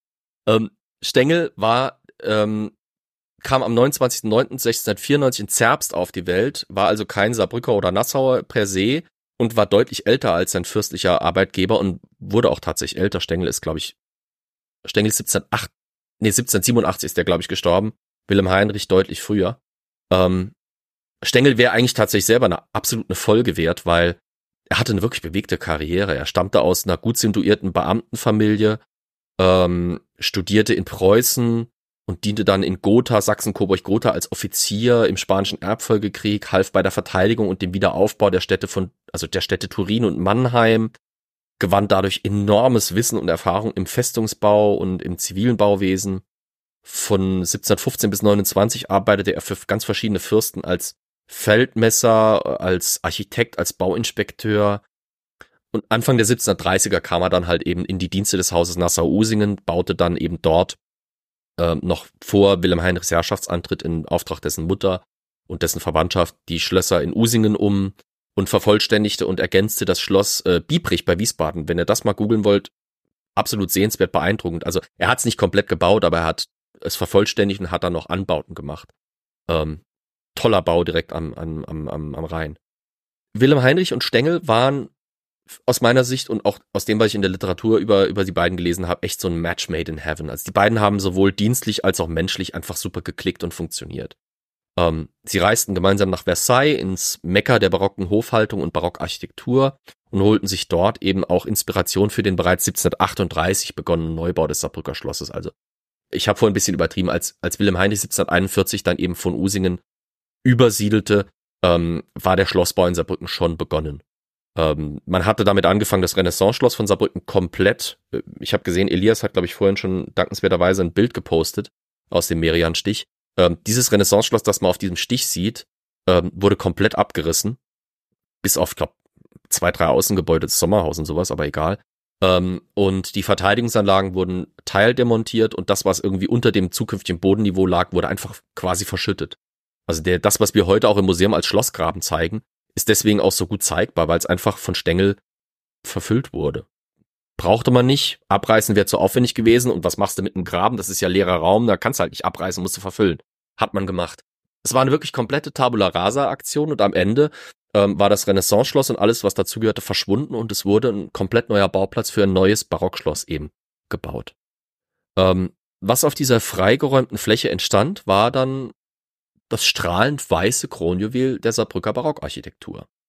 Äh, nach seiner Fertigstellung 1748 erhob sich die dreistöckige Schlossanlage über der Saar, auf diesem Felsen, auf dem vorher auch Schloss und Burg von Saarbrücken gestanden hat. Es gibt da eine tolle Stadtansichtdarstellung, wo das wirklich schön zur Geltung kommt. Dieser Bau über dem Stadtniveau, deutlich über dem Stadtniveau, quasi auf Dachniveau für den restlichen Stadt, äh, äh, für die restliche Stadtbebauung, strahlt das Ding wirklich wie ein Kronjuwel da oben. Ähm, mit einer Ost-West-Ausrichtung ähm, angelegt, öffnete sich dieser dreiflügelige Bau hin zum Alzerbrücker Marktplatz, ähm, der damals mit einem voll im Trend liegenden Neubau oder einer Neukonstruktion versehen wurde, nämlich einer Sichtachse. Äh, barocke Stadtarchitektur ist ganz viel mit Sichtachsen äh, ver verbunden. Mannheim oder ach, guckt euch irgendeine, Kon äh, die meisten Residenzen wurden im Barock eben so gestaltet. Versailles ist eigentlich fast das beste Beispiel, ähm, wo mit Hilfe von Sichtachsen eine Stadt geplant und gebaut wurde, wo man dann eben bedeutende, wichtige Bauten an die Enden solcher Sichtachsen setzte, um da halt eben die Architektur schön in Szene zu setzen. Ähm, Aber wo wir bei Sicht Ja. sind, ist ja schon etwas anderes. Ja. In Sicht, wo wir jetzt auf der ungefähr Halbzeit vielleicht Mhm. äh, sind. Nochmal ganz kurz Werbung, weil, also Werbung in eigener Sache. Ich werde den Leuten noch ein bisschen damit auf die Nerven gehen. Vielleicht ist ja hier jemand im Chat, äh, der unsere Umfrage noch nicht ausgefüllt hat. Der kann das jetzt gerne tun. Ich gebe den Link. Ansonsten auch in den Shownotes unten drunter, werte ZuhörerInnen. Wenn ihr das noch nicht getan habt, würdet ihr uns damit sehr helfen. Wir werden, ähm, ich glaube, Aufnahmedatum ist der dritte, nee, der sechste dritte, nicht, nicht der dritte, sechste, gegen einen anderen Podcast. Äh, nicht ganz unbekannten deutschen Geschichtspodcast dann werden wir da antreten und so eine Art Familienduell, Chatduell, man kennt es unter verschiedenen Namen, spielen. History-Duell in unserem Fall oder Ge Geschichtsduell und da brauchen wir eben zehn Antworten von euch. Wir müssen, also es geht jetzt nicht äh, darum, dass ihr da die richtige Antwort gebt, weil es sind Nenne-Sachen. Und an Nenne-Sachen kann man ja mehrere Antworten geben. Also nenne zum Beispiel den besten Geschichtspodcast Deutschlands. Dann kann man das äh, dann da eintippen. Da sind ja mehrere Antworten möglich, theoretisch. Also wäre super, wenn ihr das machen könntet. Wir sind, ähm, wir sind ganz knapp vor den 100 ähm, Einträgen. Dementsprechend, mindestens die, die 100 bekommen wir doch voll, oder? Sehe ich mal als Challenge an euch hier. Und jetzt, ja, lieber Flo, nachdem wir das mal in Sicht hatten, zurück zu deinem Thema.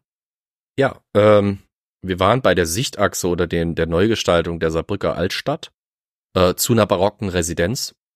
Ein Markenzeichen von Stengel äh, werdet ihr, wenn ihr Saarbrücken mal besucht, an allen Ecken und Enden wiederfinden. Und zwar ähm, die farbliche Gestaltung seiner Bauten. Die ist sehr einheitlich. Äh, in Weiß und einem hellen Grau, das auch heute noch als Stängelgrau bekannt ist. Ähm, da streitet sich die Literatur ein bisschen, warum Stengel das gemacht hat, warum er diese Einfarbigkeit oder diese Monochromie fast schon in seinen Bauten eben gepflegt hat, während in anderen Orten eben bunte Barockbauten entstanden oder ähm, eben farbigere ähm, äh, Farbgestaltungen dominierten. In der älteren Literatur wurde gerne gesagt, ja, die Saarbrücker Grafen waren halt arm, sie hatten zwar Ambitionen, was ihre Bauprojekte anging, aber sie waren nicht sonderlich reich und um halt die fehlende Ornamentik der Gebäude, die sie bauen ließen, zu übertünchen im wahrsten Sinne des Wortes, wurde halt mit dieser relativ reduzierten Farbgestaltung das Ganze eben so strahlend gemacht, dass nicht auffiel, dass diese Gebäude relativ schlicht waren. Ich muss da ganz ehrlich sagen, ist ein bisschen mumpitzig, weil ähm, Stengel war kein Vertreter des klassischen Barock mehr. Er war ein Architekt der Zeitalter, des Zeitalters des Rokoko und der Übergangszeit zum frühen Klassizismus. Und da sind einfach die gestalterischen Formen stark reduziert worden. Ähm, ja, Ornamente sind noch vorhanden, aber in einer wesentlich reduzierten Form im Gegensatz zu dem fast schon überbordenden von, ich sag mal, Ludwig dem 14. oder sowas. Ähm, und da kommt irgendwie zusammen, dass man einerseits einen stilistischen Wechsel hin zu diesem klassizistischen, reduzierteren, den klareren Formen eben hat und vielleicht steckt auch tatsächlich ein bisschen drin, dass da äh, mit den weißen Farben und so weiter ein bisschen das Ganze überhöht werden sollte. Aber wurscht, egal. Wenn ihr mal nach Saarbrücken, wie gesagt, kommt, ihr werdet an allen Ecken und Enden, gerade in Altsaarbrücken, die Stängelbauten erkennen können, gerade wegen auch der Farbgestaltung, aber auch am architektonischen Stil. Und das hat, das hat eine tolle Wirkung immer noch. Gemeinsam krempelten Wilhelm Heinrich und Stengel das alte Saarbrücken, diese alte Residenzstadt, architektonisch und städtebaulich wirklich komplett um.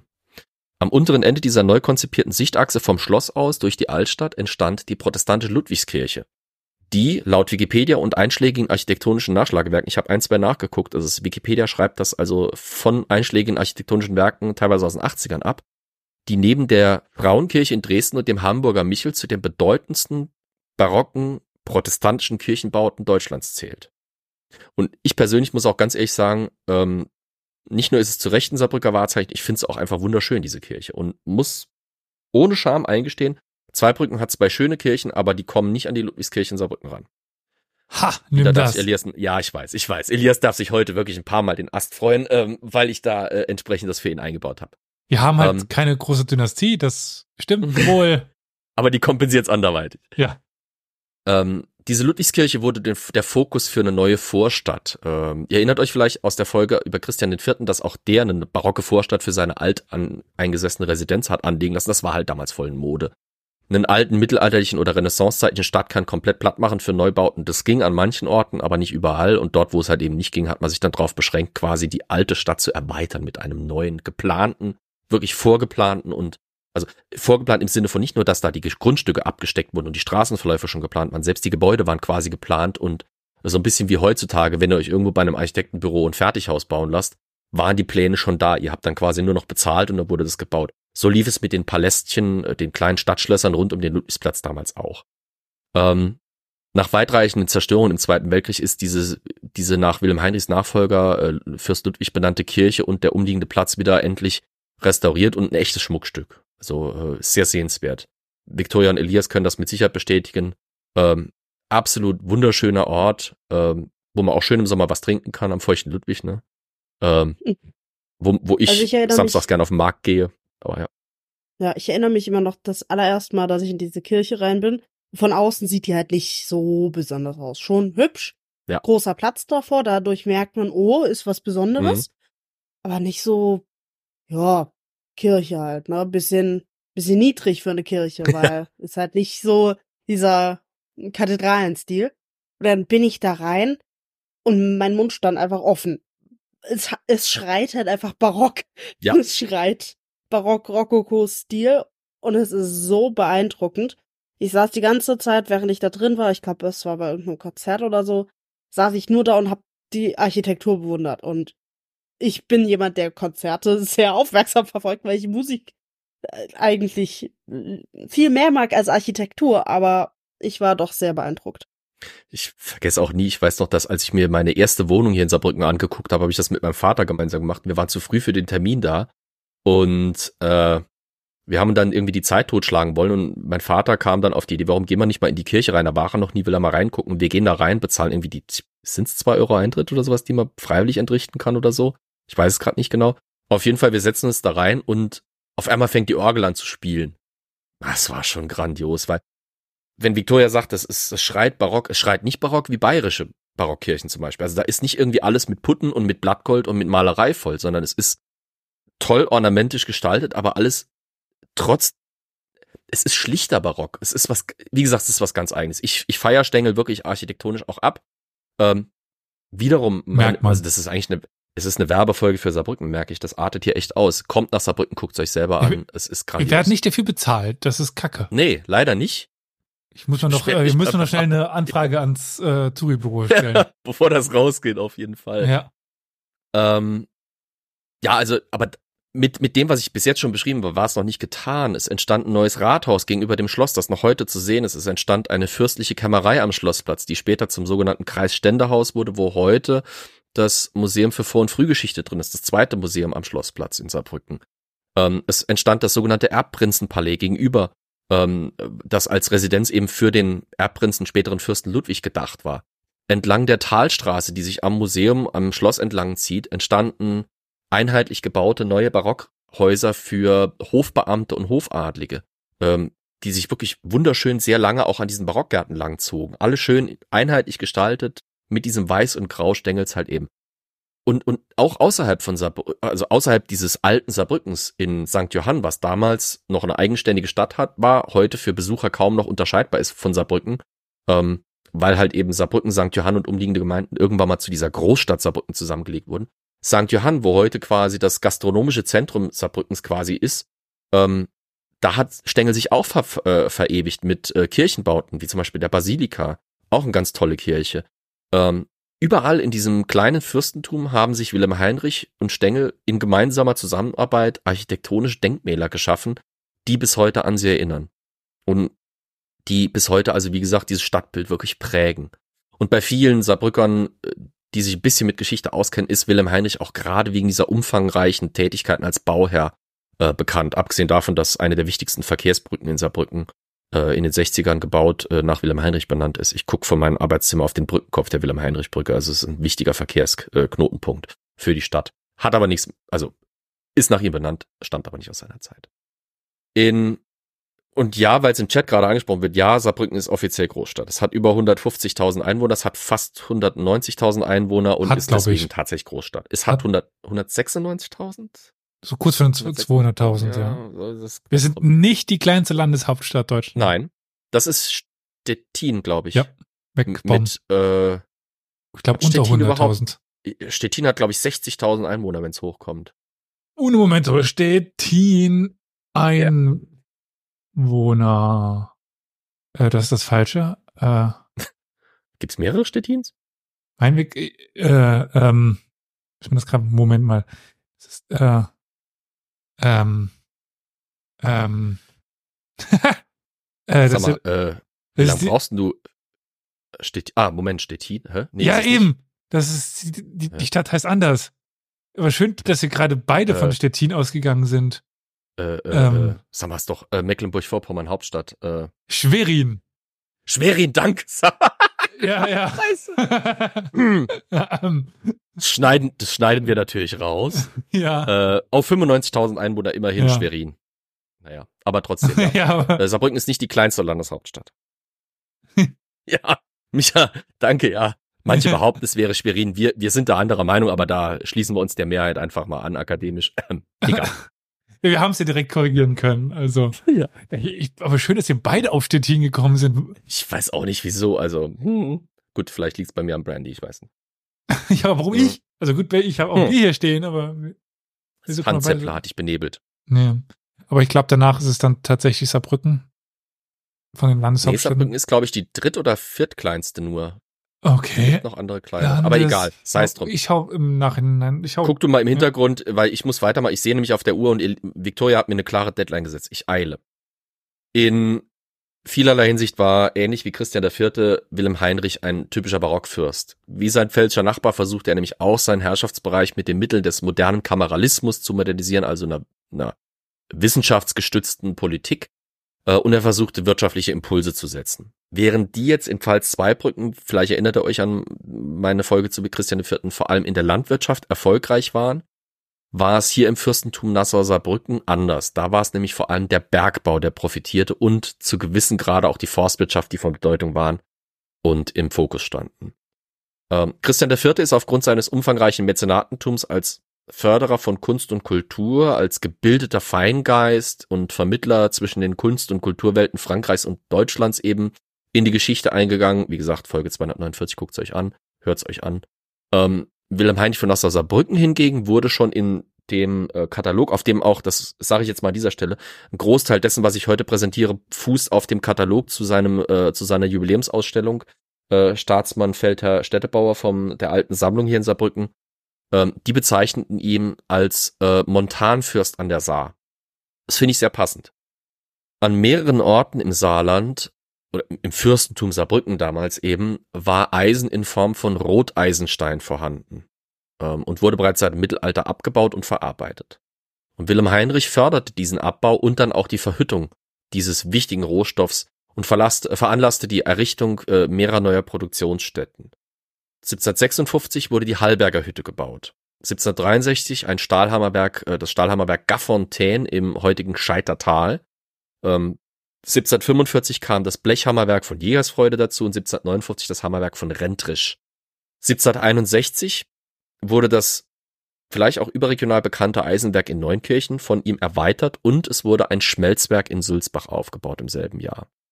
Ähm, das waren alles fürstliche Gründungen oder fürstliche Ausbauten, aber die wurden tatsächlich von privaten Pächtern bewirtschaftet. Als Anreiz, sich so ein fürstliches Ding unter den äh, unter das Kinn zu schnallen, wurden diese ähm, Produktionsstätten mit umfangreichen Privilegienkatalogen ausgestattet, die aber zweischneidig waren. Zum Beispiel dürften diese ähm, Eisenproduktionsstätten Holz als Brennstoff aus den fürstlichen Waldbeständen entnehmen. Dieses Förderprinzip für diese Hütten und äh, Produktionsstätten kollidierte allerdings mit einem massiven Problem, ähm, welches die Wirtschaft dieses Fürstentums und auch anderer Territorien zu der damaligen Zeit in Zentraleuropa ähm, plagte. Nämlich, ich habe es schon mal in einer anderen Folge angesprochen, akuter Holzmangel. Schon lange vor Wilhelm Heinrichs Geburt war eines der wichtigsten Exportgüter der äh, Fürsten von Nassau-Saarbrücken sogenanntes Holländerholz.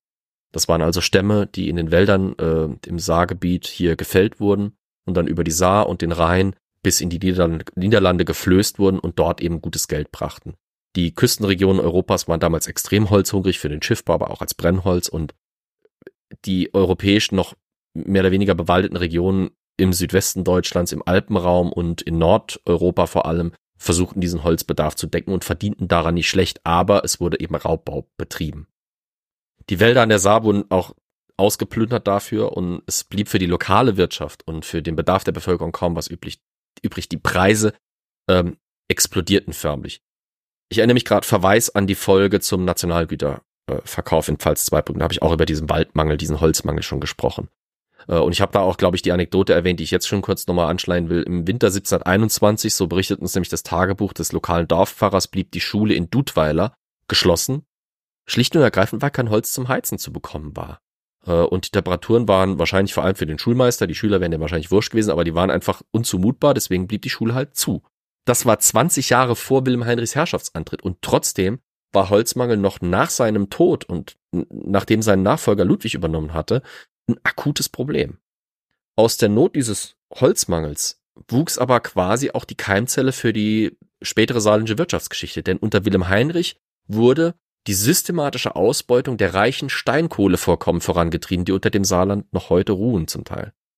Der Steinkohleabbau war bis Wilhelm Heinrichs Herrschaft meist mit ziemlich primitiven Mitteln und oft von Bauern und Privatleuten für den Eigenbedarf betrieben worden. In Tagebau, das heißt Dort, wo halt Kohleflöze an die Oberfläche kam, hat man die einfach ausgebrochen.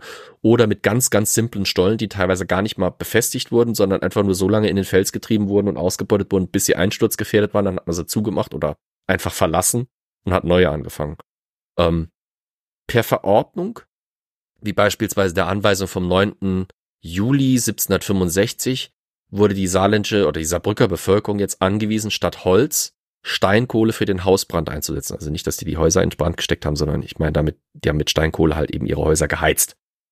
Ähm, und um diesen Brennstoff der rohen Steinkohle für die industrielle Verwertung zu optimieren, ähm, wurden auf Wilhelm Heinrichs Förderung und Bestreben hin Experimente veranstaltet. 1766 lieferten die in Sulzbach ähm, in der Schmelze dort tatsächlich bahnbrechende Erfolge, denn es wurde sogenannte ausgezogene Kohle erstellt oder erzeugt, besser bekannt als Koks. Nicht das zum Schnupfen, das zum Verbrennen. Ich schätze, man kann auch das zum Schnupfen verbrennen, aber das, was man gezielt fürs Verbrennen herstellt. Egal. Und das andere, egal, also. Ja. Ausgangsstoff für die Kohle, äh, für das Koks ist sogenannte Fettkohle. Ähm, ich weiß nicht, Davon ob ihr zwei, ja, äh, ja, Fettkohle, ja. Ich weiß nicht, ob ihr zwei auch äh, in eurer Schulzeit damals äh, ins Bergbaumuseum hier in Bexbach musstet ähm, oder durftet, wie auch immer. Ähm, ich weiß, dass wir damals nach der Führung einen Klumpen rohe Steinkohle geschenkt bekamen. Also so ein Stück, das habe ich glaube ich irgendwo noch im Keller als irgendwo als Andenken noch stehen. Und ich erinnere mich noch damals, dass ich mich gewundert habe, dass dieser Klumpen Kohle so einen fettigen Film auf den Fingern hinterließ. Hier gar nicht so trocken ist wie das Zeug, was du im Supermarkt Ja, genau. für deinen Grill findest. Der, Ja, äh, ich kannte halt als Kind nur Briketts und Ja. kannte nicht den Ausgangsstoff Steinkohle. Und der ist wirklich ölig, weil halt eben da nicht reine Steinkohle, reiner Kohlenstoff drin ist, sondern eben ganz verschiedene Beiprodukte und, und ja, eben, ich sag mal, Abfallstoffe, wenn man so will. Ähm, bei der Verkokung, also dem Erhitzen dieser Kohle, dieser Steinkohle unter Sauerstoffausschluss, die Steinkohle, also diese Fettkohle wird über 1000 Grad erhitzt, ohne Sauerstoffzufuhr, ähm, werden die, der Kohlenstoff und diese Beiprodukte quasi getrennt und es fallen bei diesem Verkokungsprozess äh, solche Nebenprodukte an wie Ruß, Harz, Teer und Öl. Klingt jetzt für uns wie Abfallstoffe, tatsächlich waren die aber durchaus nutzbar. Zum Beispiel hat man aus den Ölen und dem Ruß und dem Harz Wagelschmiere oder Klebstoffe und solche Sachen hergestellt. Ähm, Schmierstoffe, wie gesagt, oder Bei Beiprodukte für ähm, äh, äh, Roteisenstein ist ein Hämatit, schreibt der Superbur gerade. Ähm, also diese, diese ganzen Prozesse, die, die, äh, die hier mit diesem, mit dieser Eisenproduktion im 18. Jahrhundert zusammenhängen, haben so viele Beiprodukte und, und nette ähm, Erfolge eben erzielt, die für die Industriegeschichte später wichtig wurden und aus denen man irgendwie Gewinn schlagen konnte. Ähm, Sulzbach war tatsächlich durch diese bahnbrechenden Forschungserfolge 8, äh, 1766 der erste Ort im deutschsprachigen Raum, wo Koks befeuertes äh, koksbefeuerte Hochöfen betrieben wurden. Und das, die Verbreitung dieser Technologie des Verkokens von Kohle ähm, ist wirklich von international bedeut internationaler industriegeschichtlicher Bedeutung. Ein weiteres Mineral, dessen Abbau Wilhelm Heinrich massiv förderte, war Alaun. Ähm, zwischen Dudweiler und Sulzbach existierte bereits seit dem Ende des 16., äh, des 17. Jahrhunderts, so des 17. Jahrhunderts eine Alaunhütte, in der aus sogenanntem Alaun-Schiefer äh, dieser vielseitige Stoff Alaun eben gewonnen wurde, Alaun-Wasser rausgeholt wurde. Ähm, Alaun, äh, wie gesagt, kann man an vielen Stellen benutzen. Ich kenne es vor allem als ähm, äh, Rasierstift. Äh, beim Nassrasieren passiert es ja uns Männern manchmal, dass wir uns schneiden. Also nicht, dass ich das noch kenne, weil ich äh, mir das irgendwann gespart habe. Ähm, aber ähm, es gibt dann Alaun-Stifte, Rasierstifte, die man dann auf so eine Schnittwunde drückt und das Alaun fällt dann quasi aus dem Blut des Eiweiß schneller aus, sodass diese Wunde schneller sich verschließt. Das ist eine von vielen, vielen Anwendungsprozessen oder Anwendungsmöglichkeiten für dieses wertvolle Material.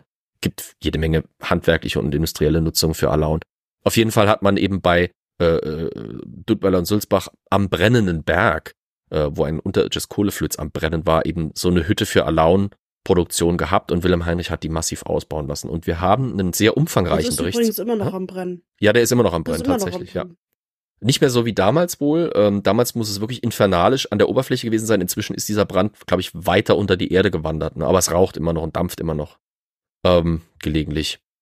Ähm, wir haben einen sehr umfangreichen Bericht über eine Besichtigung dieser Hütte, dieser Alaunhütte aus der Hand oder aus der Feder von niemand geringerem als Johann Wolfgang von Goethe der die auf einer seiner Reisen besuchte und uns, wie gesagt, einen Bericht hinterlassen hat. Neben diesen Fördermaßnahmen für die frühe Montanindustrie forcierte Wilhelm Heinrich außerdem die üblichen Verdächtigen der frühen Industrialisierung wie Ziegelhütten, äh, Steingutmanufakturen, Produktionsstätten für Holzkohle und eine obligatorische, aber eher bescheidene Porzellanmanufaktur in Ottweiler, die zwar in ihrem kurzen goldenen Zeitalter recht schöne und äh, qualitativ hochwertige Ware herstellte, aber ziemlich schnell mal Hulle ging und sich noch weniger lohnte und, und quasi äh, äh, wieder niederging als ihr Pendant in Zweibrücken, über das ich in der Folge zu Christian IV. gesprochen habe. Trotz all dieser Bemühungen blieb aber der stärkste und lukrativste Wirtschaftszweig Nassau-Saarbrückens immer noch die Forstwirtschaft. Um 1777 lag der Reingewinn aus der Forstwirtschaft und dem Holzexport bei 60.000 Gulden, während die Steinkohle beziehungsweise alles, was aus der Steinkohle eben herausgebracht wurde, äh, gerade mal einen Gewinn von 24.000 Gulden brachte, trotz aller Förderung, trotz allen Ausbaus. Also Holz blieb immer noch das wichtigste ähm, Wirtschaftsprodukt Nassau-Saarbrückens. Genialerweise schafften es Wilhelm Heinrich und seine Regierung oder seine Regierung, je nachdem, wie man es sehen will, ähm, selbst dieses lukrative Holzgeschäft irgendwie zu versaubeuteln. 1765 zum Beispiel wurde ein Vertrag abgeschlossen über den Export von nicht weniger als 12.000 Stämmen Holländerholz. Blöd nur, im ganzen Fürstentum Nassau-Saarbrücken gab es nicht ansatzweise genug ausgewachsene Eichenstämme, die dafür äh, geeignet waren, sodass die fürstliche Regierung diesen Vertrag unter kostspieligen Strafzahlungen wieder auflösen musste und im Prinzip statt einem Gewinn einen reinen Verlust machte. Wie bei Christian IV. bleibt im Prinzip das traurige Fazit, trotz umfangreicher Wirtschaftsförderung und den unweigerlich gelegten ähm, Grundlagen und, und, und äh, der Basis, der geschaffenen Basis für die industrielle Entwicklung und Geschichte und Bedeutung auch der Saarregion. Die Gewinner aus der fürstlichen Forst- und Montanwirtschaft konnten den finanziellen Abwärtstrend des Fürstentums Nassau-Saarbrücken nicht aufhalten. Wilhelm Heinrichs Sohn Ludwig, der letzte regierende Fürst von Nassau-Saarbrücken, erbte 1771 einen gewaltigen Schuldenberg von 1.891.740 Gulden. Bei einem Jahreseinkommen des Fürstentums von 215.000 Gulden. Das sind ja, ja schon moderne Verhältnisse. Fast. Also die Verschuldung dieses kleinen Staates war so hoch, der, der selten mehr als 20 oder 25.000 Einwohner hatte, äh, die war so hoch, dass sogar die kaiserliche Regierung eingreifen musste und eine Schuldentilgungskommission eingestellt wurde, die so aller Griechenland so Troika-mäßig dann äh, die finanziellen äh, Verhältnisse in der Grafschaft mit oder im Fürstentum mit beeinflussen musste im Prinzip kann man auch da wieder sagen, wie Zweibrücken wurde auch Nassau-Saarbrücken ähm, von der französischen Revolution durch Vernichtung vor dem kompletten finanziellen Staatsbankrott und Kollaps gerettet, sozusagen. Es gibt noch so viel zu Wilhelm Heinrich an dieser Stelle zu erzählen, was durchaus vielleicht interessant wäre. Ich habe beispielsweise nichts über seine Schulpolitik berichtet. Ich habe nichts gesagt zu seiner Kirchenpolitik. Ich habe auch noch seine Frau noch gar nicht mit einem Wort erwähnt, ne? Ähm, die liebe Sophie Christine Charlotte Friederike Erdmute von Erbach-Erbach. Wunderbarer Adelstitel, oder? Also die Adligen hatten schon geile Namen. Ähm, die lernte Wilhelm Heinrich im Rahmen der Veranstaltungen äh, zur Wahl Kurfürst, Alb, Karl, äh, Kurfürst Karl Albrechts von Bayern zum römischen Kaiser, als Karl VII. wurde dann später äh, bekannt, ähm, da lernte er die eben kennen. Ähm, Sophie Edmute war sehr gebildet und stand auch in guten Kontakt, später dann als Fürstin, äh, zum Hof in Versailles. Und ähm, beispielsweise der berühmte Enzyklopädist Diderot widmete ihr aus spekulativer Natur eher ein kleines Theaterstück in der Hoffnung auf fürstliche Patronage, ähm, begann dann auch irgendwie ein Briefwechsel mit der Fürstin und zeigte sich sehr beeindruckt ob deren Bildung und Eloquenz. Er bezeichnete sie als une femme charmante de figure et de caractère. Oh, das ist ja ein hohes Kompliment von einem Franzosen. Äh, fünf Kinder hatten Wilhelm Heinrich und Sophie Edmute. Das erste war Sophie Auguste, die lebte nicht lange, 1743 geboren, 1747 bereits gestorben. Ludwig habe ich bereits erwähnt, der war der Erbprinz und spätere letzte Fürst von Nassau-Saarbrücken, äh, wurde 1745 geboren, starb 1794. Der hatte noch einen jüngeren Bruder, nämlich Friedrich August, der das Schicksal seiner älteren Schwester teilte und äh, bereits im Kinderalter starb, 1748 geboren, 1750 bereits wieder verstorben. Ähm, dann haben wir Anna Carolina, geboren 1751, gestorben 1824. Die könnten vielleicht die eine oder andere noch kennen. Und zwar aus meiner Nationalgüterfolge. Sie heiratete nämlich in erster Ehe ähm, den Herzog von Schleswig-Holstein, Sonderburg, Glücksburg und in zweiter Ehe den etwas dünner betitelten Herzog von Braunschweig-Bevern. Das war also die Herzogin von Braunschweig-Bevern, die in der Nationalgüterfolge auftrat als diese adlige Großkäuferin von Territorien aus Zweibrücker Besitz. Ähm, und dann bleibt noch zuletzt ähm, die äh, Wilhelmine, Wilhelmine Henriette, 1752 geboren, 1829 gestorben. Die ist deswegen ein, zwei Worte wert, weil sie äh, durch eine Eheschließung mit dem Marquis von Soyecourt-Feuquieres äh, eine Erblinie begann, die bis heute besteht. Ähm, die heutigen sogenannten Herzöge von Decazes, nördlich von Bordeaux, immer noch residierend, ähm, sind quasi die über die weibliche Linie direkten letzten Nachfahren ähm, der Fürsten von Nassau-Saarbrücken und pflegen dieses Erbe auch noch. Neben dieser erfolgreichen Ehe, wie man so denke ich durchaus bezeichnen kann, hatte Wilhelm Heinrich natürlich als Fürst seiner Zeit auch noch eine ganze Reihe von außerehelichen Liebschaften und Mätressen. Ähm, und es gibt eine kleine Anekdote, die ich euch an dieser Stelle nicht vorenthalten will, weil sie sich A ganz nett erklärt oder erzählt und B ich immer wieder dran erinnert werde, wenn ich bei uns im Museum an einer Reproduktion von einem Gemälde von äh, Sophie Edmute von Nassau-Saarbrücken vorbeilaufe, das sie in einem blauen, pelzverbrämten Seidenkleid zeigt. Denn angeblich kam Wilhelm Heinrich eines Tages von einer seiner vielen Paris-Reisen zurück und war mit etwas viel Übermut und einer ziemlich vollen Kleiderkiste zurück nach Saarbrücken gekehrt. Er schenkte jeder seiner verflossenen und noch gängigen Liebschaften dasselbe Exemplar eines blauen Seidenkleids nach neuester Pariser Mode. Ganz stolz über diese neue Errungenschaft trugen diese äh, jungen beschenkten Damen natürlich am nächstbietenden Sonntag dieses Kleid zum Gottesdienst und wanderten dann eben auf die Schlosskirche von Saarbrücken zu, um dieses Kleid und die damit symbolisierte fürstliche Gunst Schau zu tragen und belustigten damit nicht nur den Fürsten, seinen Hofstaat und die städtische Bevölkerung Saarbrückens, weil nämlich an diesem sogenannten blauen Sonntag wirklich aus jeder Gasse von Saarbrücken angeblich junge Frauen mit diesem selben blauen Seidenkleid anmarschiert seien. Schade, dass Carol nicht da war oder da ist, denn ähm, so so alt ist er jetzt auch schon wieder nicht.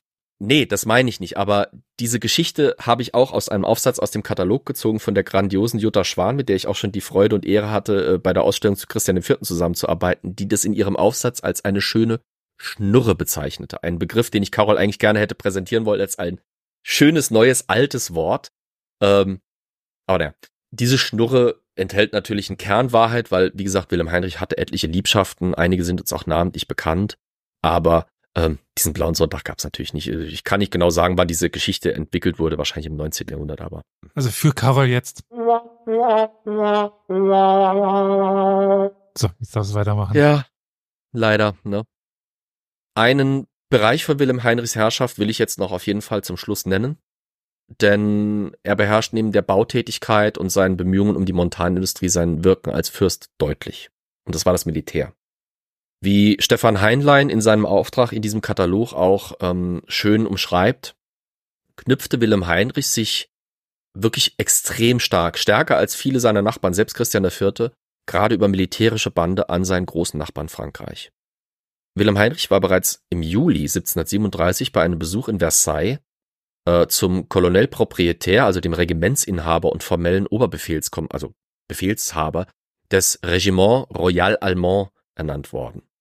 Das Kürassierregiment bestand bereits seit dem 17. Jahrhundert und rekrutierte sich vor allem aus Elsässern, die damals im Zeitverständnis von den Franzosen noch als Deutsche gesehen wurden.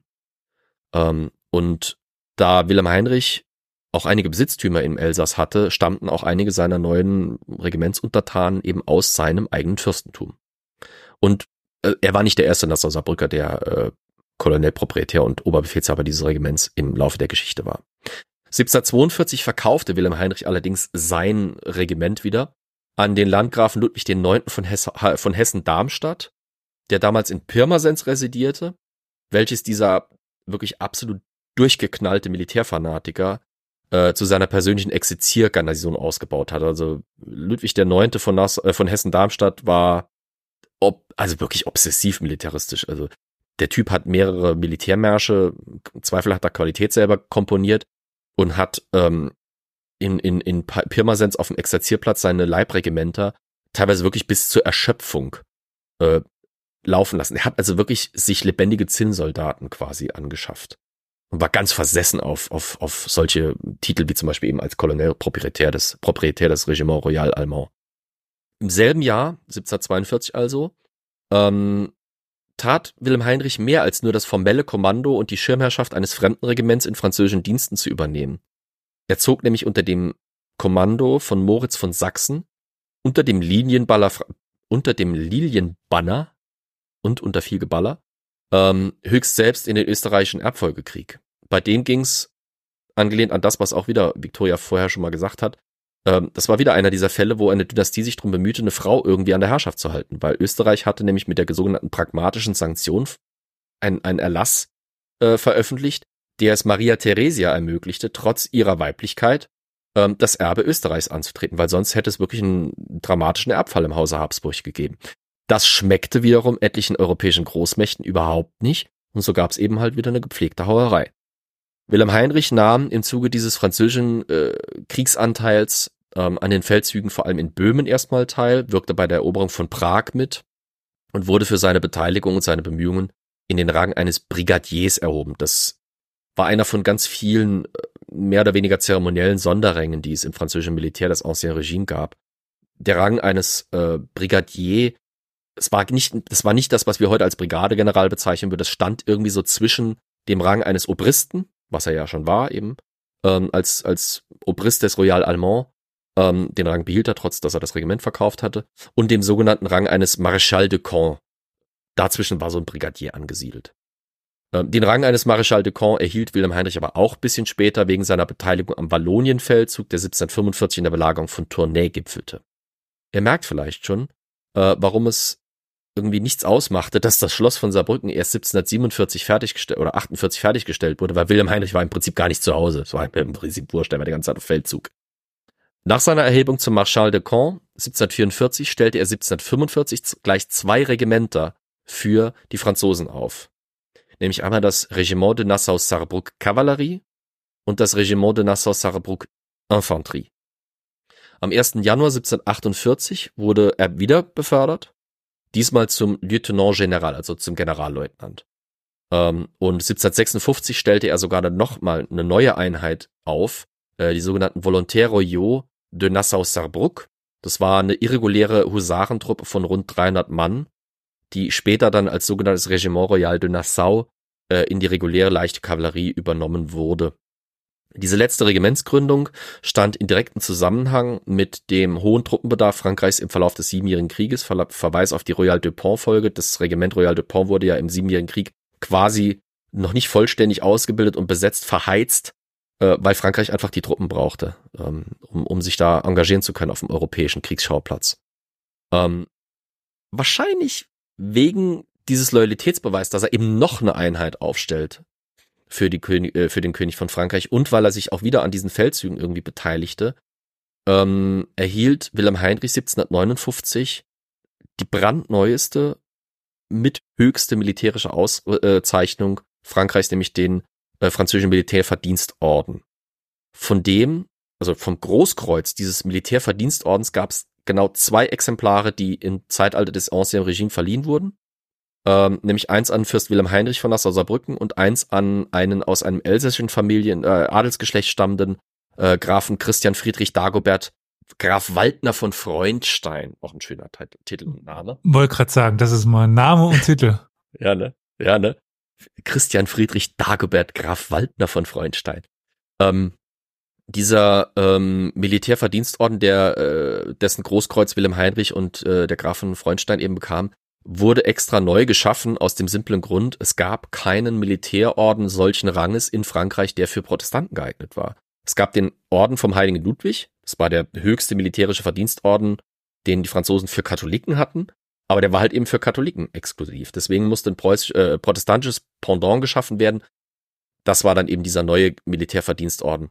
Ähm, und ja, kleiner Side, also kleine Side Note an dieser Stelle, die, diese Familie der Grafen äh, Waldner von Freundstein ähm, waren enger mit den Saarbrückern verbunden, als man vielleicht denkt. Ähm, einer, ein Vertreter dieser Familie, nämlich Hermann Josef von Waldner zu Freundstein, war Oberbaudirektor in Nassau-Saarbrücken und arbeitete eng mit Stengel zusammen. Also man sieht wieder die Verquickungen des äh, europäischen Adels in dieser Stelle. Äh, neben diesem umfangreichen Engagement für Frankreich war Wilhelm Heinrich außerdem noch an weiterer Stelle natürlich militärisch verpflichtet, was vielleicht ein bisschen komisch wirkt, aber er stellte Regimenter für den König von Frankreich, war aber gleichzeitig auch Reichsfürst. Das heißt, er musste auch Kontingente für die Reichsarmee stellen, also für die Heilige Römische Reichsarmee. Aber egal. Nur zwei von diesen ganzen Saarbrücker Regimentern, die er aufstellte, überlebt, er und überlebten, sagt man mal so. Er und überlebten die turbulenten Umwälzungen im Militär im französischen Militär im Zuge der äh, französischen Revolution. Ähm, das Regiment Royal Nassau Hussar, also dieses Husarenregiment, wurde 1776 sehr zum Leidwesen von Ludwig von Nassau-Saarbrücken äh, aufgelöst. Ähm, denn mit der Auflösung dieses Regimentes fielen auch die damit verbundenen Subsidien aus Frankreich weg, was der, Fran der Saarbrücker Kasse nicht gerade gut kam. Ähm, das äh, Kavallerieregiment Nassau-Saarbrück, also diese Nassau-Saarbrück-Kavallerie, war bereits 1762, also noch zu Lebzeiten von Wilhelm Heinrich, außer Dienst gestellt worden und nur die Regimenter äh, de Nassau-Saarbrück Infanterie und das Regiment Royal Allemand erlebten quasi und überlebten die Revolutionszeit. Das Regiment de Nassau-Saarbrück Infanterie wurde 1791 zum 96. Äh, Linieninfanterie umbenannt und das Royal Allemand wurde zunächst zum 15. Kavallerieregiment, aber 1792, als die französische Revolution sich verschärfte, der König hingerichtet wurde, sah dieses Regiment größtenteils seinen Eid gegenüber dem König erfüllt und emigrierte en masse quasi nach Österreich und trat damit quasi fast geschlossen in österreichische Dienste über. Wilhelm Heinrich wäre wahrscheinlich über diese Monarchietreue seiner alten Kürassiere sehr begeistert gewesen, aber er erlebte das nicht mehr. Weil am 24. Juli 1768 erlitt der Fürst laut der Literatur entweder einen Schlaganfall oder einen Herzanfall und verstarb im besten Mannesalter von gerade mal 50 Jahren. Fünf Tage später wurde er dann in einer recht kurzen und schlichten Zeremonie in der Schlosskirche von Saarbrücken zu Grabe getragen. Anwesend war nur der unmittelbare Hofstaat und seine unmittelbare Familie. Es wurden ein, zwei Gebete gesprochen und das war's dann auch. Die wirklich offizielle Trauerfeier fand erst vier Wochen später am 28. August statt. Und das war dann auch das Ereignis, wo die weitere Verwandtschaft, die Nachbarschaft Wilhelm Heinrichs angereist war, Repräsentanten äh, auch Franz, Frankreichs und so weiter. Und es war auch diese Feierlichkeiten, deren Rahmen dann sein Nachfolger Ludwig von Nassau-Saarbrücken, der neue Fürst, sich erstmals richtig groß ähm, als Nachfolger Wilhelm Heinrichs präsentierte. Und damit endete eine bewegte Herrschaft und das Leben eines bedeutenden Fürsten der vorrevolutionären Ära. Es gibt noch viel, viel mehr zu erzählen so viele Ereignisse aus dem fürstlichen Leben, so viele Maßnahmen Wilhelm Heinrichs, die als Landesherr er eben vollführt hat, seins die zahlreichen Abkommen zur Grenzbereinigung, zu territorialen Abtretungen und Einigungen mit seinen Nachbarn, sei es Frankreich, sei es Zweibrücken, sei es äh, sogar interne Regelungen mit zum Beispiel der Abtei von Wattgassen oder sonst irgendwie was. Ähm, sei es die Förderung des Schulwesens innerhalb seines Fürstentums, sei es seine Bemühungen um seine protestantische Landeskirche, der eben als Landesfürst vorstand, sei es die Gründung der späteren Saarbrücker Zeitung und so weiter und so weiter. Aber ich habe nur eine Auswahl getroffen. Ich hoffe, ihr fandet diese Auswahl irgendwie bisschen spannend und interessant. Ähm, das Schöne ist, wie gesagt, ich habe es ja schon mehrfach angesprochen, wenn ihr nach Saarbrücken kommt, werdet ihr einige der Spuren Wilhelm Heinrichs entdecken können, vielleicht auch mit uns. Und äh, beispielsweise in unserem Museum ein bisschen was zu ihm lernen. Ähm, in dem Sinne, vielleicht mal auf bald in Saarbrücken und äh, an dieser Stelle mit einer Viertelstunde Zeit, äh, ich hoffe, Victoria honoriert das, wäre ich an dieser Stelle dann fertig. Ähm, ich bin sehr stolz auf dich. Danke. Naja, also Moment einmal. Da habt ihr die Rechnung nicht mit mir gemacht. ich hatte sowas schon fast geahnt. Nein, nein, Scherz. Äh, einerseits gibt es noch eine Frage im Chat. Ich weiß nicht, die können wir mhm. so ein bisschen vorziehen. Ich glaube, es ist schwierig zu beantworten, weil Selbstwahrnehmung mhm. ist schwer zu fassen. Aber Superbo fragte, was war er? Industriemagnat, Fürst oder Militär? Wie hat er sich selbst gesehen? Ja. ähm, wie er sich selbst gesehen hat, dafür haben wir keine Quellen. Also ja. meines Wissens nach jedenfalls nicht. Ähm, aus der modernen Bewertung war er alles irgendwie in einem. Aber das macht auch diese Komplexität dieser Barockfürsten irgendwie aus. Die äh, sind halt keine monokulturellen Typen, die irgendwie für einen Feldzug oder sowas bekannt sind. Es liegt vielleicht auch an der Quellenlage. Ähm, wir wissen einfach über viele seiner Tätigkeiten Bescheid. Hm. Ich persönlich würde ihn vor allem auf die drei Bereiche bewerten oder, oder reduzieren, in Anführungsstrichen, die ich herausgestellt habe. Also aufgrund dessen, was noch von ihm aus seiner Herrschaft physisch übrig ist, ist er als Bauherr für Saarbrücken und Umland absolut bedeutend. Militärhistorisch stellt er einen, einen wirklich eine Besonderheit innerhalb dieser Grenzfürsten, die ja alle irgendwie, also dieses, dieses, es wird ja gerne als Söldnerwesen bezeichnet, aber dieses, diese Subsidienregimenterwesen und so weiter, das damals eben blühte, ähm, war ja in dem Sinne nichts Besonderes, aber innerhalb dieses Subsidienregimentertums, gerade in Bezug zu Frankreich, war Wilhelm Heinrich durchaus eine Besonderheit, weil er halt eben trotz so einem kleinen Territorium, wie gesagt, weniger als 25.000 Einwohner im ganzen Fürstentum, trotzdem stellt der Typ vier Einheiten auf, davon zwei, drei Regimenter und so ein Regiment hat im Schnitt um die 1000 bis 1500 Mann. Ähm, trotzdem stellt er das alles auf und, weil wenn man halt Saargeschichte äh, schreibt, dann geht's nicht ohne Industrie. Und, und man muss halt einfach sagen, die Grundlagen für das, was die Industriegeschichte des Saarlandes geprägt hat, Eisen und Kohle, war Wilhelm Heinrich einer der wichtigsten Förderer. Er war nicht der erste, er war nicht der einzige. Es gab auch im 16. Jahrhundert schon frühe Förderungen der Eisenproduktion, aber die, den wirklichen Kick-off und die entscheidenden Grundlagen für das, was dann im Industriezeitalter wirklich aufblühte und das Saarland auch in ein goldenes Zeitalter führte. Ich meine, Saarbrücken und Völklingen waren im 19. Jahrhundert und Anfang des 20. Jahrhunderts zwei der reichsten Städte im deutschen Raum. Möchte man heute nicht mehr glauben, mhm. wie man da durchläuft. Aber das fußte auf der Ausbeutung von Ressourcen, die unter Wilhelm Heinrich quasi begründet wurde. Er hat jetzt nicht persönlich in den hm. Scheidewerken gestanden und hat da die Experimente gemacht, aber es waren seine Patronage, es war die Förderung durch ihn und seine Regierung, durch die das Ganze angestoßen wurde, mit denen man das halt einfach verknüpfen muss. Also insofern, Superbur, sorry, er war alles irgendwie. Selbstwahrnehmung, wie gesagt, keine Ahnung, haben wir keine Quellen, aber ich würde ihn, wie gesagt, ähnlich wie, der, ich gebe dem Katalog, den ich euch empfehle, falls ihr mal antiquarisch den suchen wollt, kostet nicht die Welt, kriegt man noch irgendwie.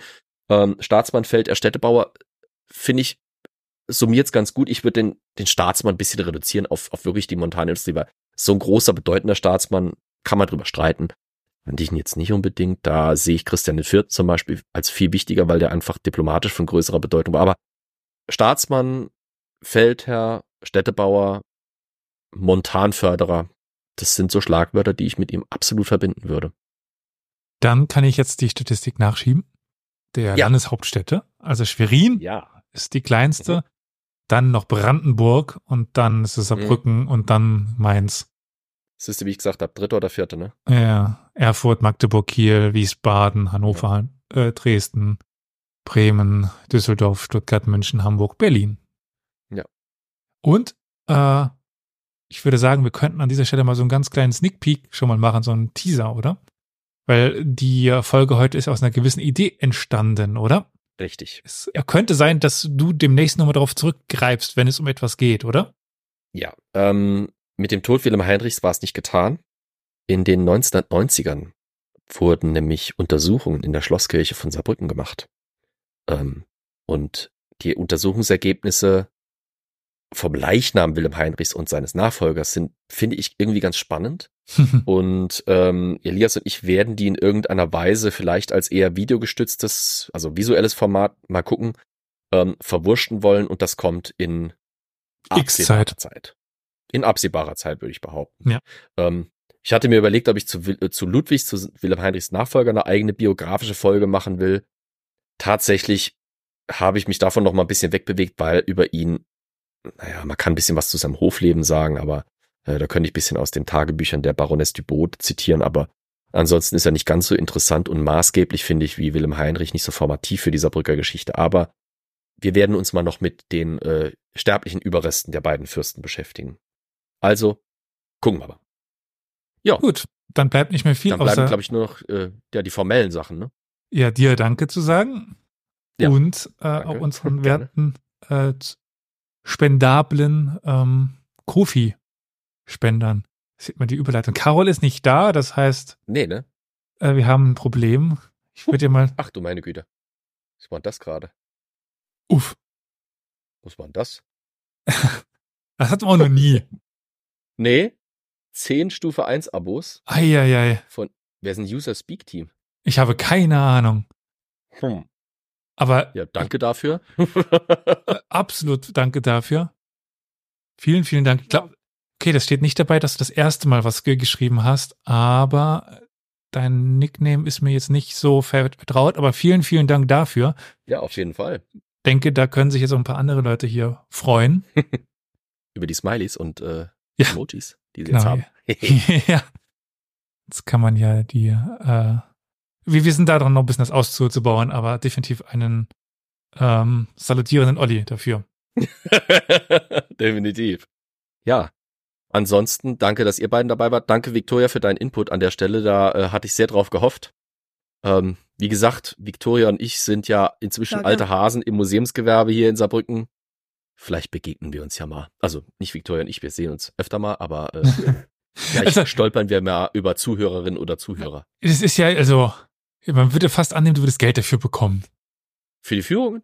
Nein, dafür, dass du Werbung für die machst. Achso, nee, ich, ich weiß. Ich, eigentlich müsste ich wirklich zu meinem Chef gehen und mal sagen, also hallo, äh, ich glaube ich glaub nicht, dass der da groß die Hand aufmachen wird. Ähm, nee, aber ich, ich genieße es einfach, also ich, ich bleib wieder, ich brech mal wieder die Lanze für die Regionalgeschichte. Es gibt so viel in lokalen und regionalen Museen zu entdecken. Besucht diese Häuser, sie haben es nötig, sie haben es verdient. Und äh, es gibt eben nicht nur die große Geschichte auf nationaler Ebene, die interessant und relevant ist, sondern eben auch jedes noch so kleine Kaff hat irgendwelche interessanten Sachen, die es zu entdecken gibt. Und äh, das ist das, was ich versuche mit diesen regionalgeschichtlichen Folgen auch irgendwie ein bisschen aufzuzeigen. Hoffe, dass es gelingt. Bisher sind die Rückmeldungen ja noch ganz positiv. Ja, also mir gefällt. Das, das, Auch wenn Victoria, das ist die nicht Hauptsache. Um, auch wenn es nicht um meine Region gehen würde, gefällt mir es trotzdem. Gut. Ja, das, das war so ein bisschen der, das, das, das äh, Zugeständnis an, an meine vielen saarländischen MitpodcasterInnen, dass ich neben der pfälzischen Geschichte jetzt mal auch die saarländische Geschichte geclaimed und usurpiert habe. Vielen Aber, ja. Dank. Ja, Gut, dann noch unseren ProduzentInnen danken. Richtig. Genau, neben Elias, User Speak Team, ja, ich weiß natürlich, dass ihr keinen Plan habt. Also neben User Speak Team, äh, der ja Danke. jetzt das Ende dieser Folge ge- gestaltet hat mit seinen ähm, seiner Vielzahl an Geschenkabos, können wir uns bedanken bei hm. Verdammt, davon war. Ich glaube, es ist Jetzt habe ich so lange gelabert und habe gehofft, du hättest das alles rausgeholt, Alter. was, du hast was. Egal. Franziska? Äh, Franziska, Roman, Kolja, Matthias, Anne, Sebastian, Matthias und Shut Up and Take My Money. Ich glaube, es waren äh, die Namen. Ich habe es vielleicht ein zu viel genannt, aber es ja, gibt ich glaube also auch. Es kommt hin. Klingt sehr karolesk. Ja, ja, gut, wir haben ja noch neue Leute be bekommen in den letzten Wochen, Monaten da. Also vielen Dank an euch, auch an die, die die kleineren Stufen äh, abonniert haben. Vielen, vielen Dank. Äh, ihr helft uns, dass wir das hier am Laufen äh, lassen können, haben können. Äh, es kommen mir gerade, denke ich, ein paar mehr Folgen nochmal und ein paar neue Projekte stehen da an. Flo hat ja schon eins etwas ge geteasert hier. Also wir bleiben dran und ich hoffe, ihr auch. Und dann bis zum nächsten Mal. Ciao. Tschüss. Tschüss. So, jetzt muss mir wieder mein Technikberater einspringen. Was mache ich denn jetzt? Also also erstmal bei Studio Link äh, die Aufnahme beenden, ne? Äh, ja, außer du lässt es jetzt mitlaufen, damit wir das noch reinschneiden können. Nein. Nicht auf meiner Spur. Naja, ich habe Äh, dich jetzt ja. einfach Stream beenden, ne? Ähm, zuerst mal die Aufnahme beenden, das auf Record nochmal drücken. Mhm.